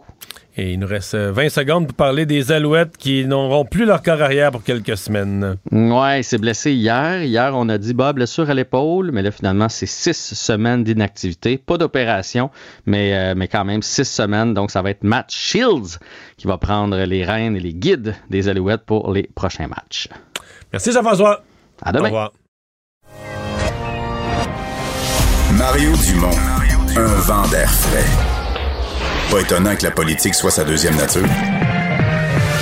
Vous écoutez Mario Dumont et Vincent Dessureau. Cube Radio. Cube Radio. En direct à LCN. Le moment de retrouver Mario Dumont dans les studios de Cube Radio. Euh, Mario, on passe euh, une semaine véritablement cruciale dans le secteur de la santé. Euh, c'est le test de la réalité cette semaine. On n'a pas de baguette magique pour trouver du personnel. Non, mais on a fait un choix qu'on voulait pour protéger les patients, pour euh, protéger les travailleurs en- entre eux aussi, qu'on voulait que tout le monde soit vacciné dans le réseau de la santé. On n'est pas les seuls. Plusieurs autres juridictions ont fait la même chose, d'autres provinces, États américains. Et donc, pour le Québec, c'est vendredi que ça entre en vigueur. Donc, oui, il y a des gens qui vont quitter. Euh, on attend le plan de contingence. Ce sera demain ou jeudi. Euh, Le gouvernement, c'est tard. Là. On peut penser que ça veut dire qu'il y a des gens des CIS et des CIUS qui, localement, essaie de réorganiser les services avec le personnel qu'on a. Il n'y a pas de doute, on l'a dit, on le redit, il y aura moins de services. L'opposition va appeler ça des bris de services. Le gouvernement appelle ça une réorganisation. Dire, peu importe les mots qu'on emploie, on se comprend que c'est pas une rupture de service sou- soudaine. Ce sera une, une réorganisation en sens que ce sera moins de services mais d'une façon planifiée. Donc, on annoncera au public que euh, ben, tel service ne se donne plus à tel endroit, il faudra aller à tel autre. Donc, il n'y aura pas de bris en ce sens qu'il y aura d'avertissement. Mais il ne faut pas se leurrer. C'est, moins de services quand même. Mais bon, euh, On moi... l'a c'est- vu dans certaines régions. Oui, oui, on, on a commencé en à le voir. Dans l'Outaouais. On a commencé à le voir. De toute façon, on était déjà très limite en personnel. On attendait ça. Et en plus, euh, je pense qu'on va peut-être faire d'une pierre deux coups. Là, parce que là, on veut éliminer le temps supplémentaire obligatoire. Donc, on va peut-être aussi là-dedans dire, regarde, on peut-tu... On va avoir moins de personnel, on veut leur faire faire moins de temps supplémentaire obligatoire. Est-ce qu'on peut réorganiser avec le personnel qu'on a, avec les heures de service qu'on a, ben, les services qu'on est capable de, de donner? Et donc, euh, est-ce qu'il va y avoir un coût pour le patient? C'est évident que oui, il y a des patients. Ben, un coût. C'est des kilomètres. Dans bien des cas, en région, les gens, c'est des kilomètres de plus qu'il faudra faire dans certaines situations où on veut aller chercher un, un service. Mais moi, moi, je continue de penser que c'était un choix nécessaire. Euh, dans le cas de la vaccination obligatoire, que c'était un choix nécessaire. Et bon, il y, a- une grande Là, il y a aussi les ordres. Il y a aussi les ordres professionnels maintenant qui mettent un peu de pression et même beaucoup de pression. Là. Les pharmaciens s'ajoutent euh, aux infirmières, infirmières auxiliaires qui seront sus- suspendus si elles n'ont pas leur euh, vaccin d'ici vendredi. Et les médecins, bien sûr. Mais Pierre, est-ce qu'il n'aurait pas fallu le faire avant? Sais, Il y, a, y a- y a 20 quelques jours, là, quand c'était encore le temps pour le personnel de se faire vacciner. Si, si on se reporte à l'époque, il y a une partie du personnel qui croyait pas vraiment à ça, qui disait, voyons, le gouvernement, il ne nous mettra jamais dehors, puis tatati, puis tatata. Euh, Est-ce qu'il n'y aurait pas été le moment pour les ordres de dire à ce moment-là, ben attention, là, non seulement vous allez perdre votre droit de travailler, mais vous allez aussi perdre votre droit d'exercice? Euh, que le personnel prenne une décision euh, en vraiment en connaissance de cause, en voyant. Puis si au même moment, il y, a, trois semaines, un mois, les organisations syndicales, plutôt de leur faire croire, on va vous défendre si vous n'êtes pas vacciné, si on leur avait dit, si on leur avait donné leur juste garde, il n'y en aura probablement pas de défense possible. À date, là, tout le monde a perdu ses causes quand il s'agit de contester les règles sanitaires. On risque de les perdre aussi. Vous seriez mieux de faire vacciner. Je reste un peu sur mon appétit là-dessus, là, que tout le monde aurait pu dire aux employés euh, allez vous faire vacciner, puis en leur disant regardez, il n'y a, pas de passe-droit, il n'y a pas d'à côté, il n'y a pas de défense possible. Mais en même temps, ça, les là. syndicats vont les défendre. Ma- Mario, c'est la règle. Les syndicats sont là pour défendre tous les syndiqués. oui, c'est une chose, Pierre. Oui, vous avez raison. La loi dit ça. Mais c'est une chose de dire aux employés, la loi nous oblige à vous défendre. C'en est une autre de pas leur faire, de pas leur créer d'illusions, de pas leur faire à croire, ouais, ouais, on va vous Mm. défendre, de leur dire, regardez, la loi nous oblige à vous défendre, mais il n'y aura pas ben, ben de défense possible. À date, personne n'a gagné. Quand c'était pour contester les lois, les, les règles sanitaires, il y a à peu près personne qui a gagné devant les tribunaux. Mais enfin, on, on est, on est rendu là, il est trop tard. Mais dans le cas des ordres professionnels, je pense qu'ils ont fait ce qu'il fallait. Mais il aurait peut-être fallu le faire avant. On aurait peut-être encouragé plus de gens à se faire vacciner en voyant l'ampleur de ce que ça représentait d'être non vacciné. Là. Le bilinguisme à Montréal, Mario, s'invite dans la campagne électorale municipale. C'est Balarama Holness et Marc-Antoine Desjardins qui ont fusionné leur formation politique, qui promettent un référendum là-dessus. Ouais. Ben, Balarama Holness promettait déjà ça. Finalement, en fusionnant avec euh, Marc-Antoine Desjardins, ça devait plus se faire. Là. On, on avait dit qu'on s'était entendu qu'on maintenait la Ouais. Charte de Montréal. Et là, on revient avec une nouvelle position encore. là. ça, ça tourne au loufoque. Là.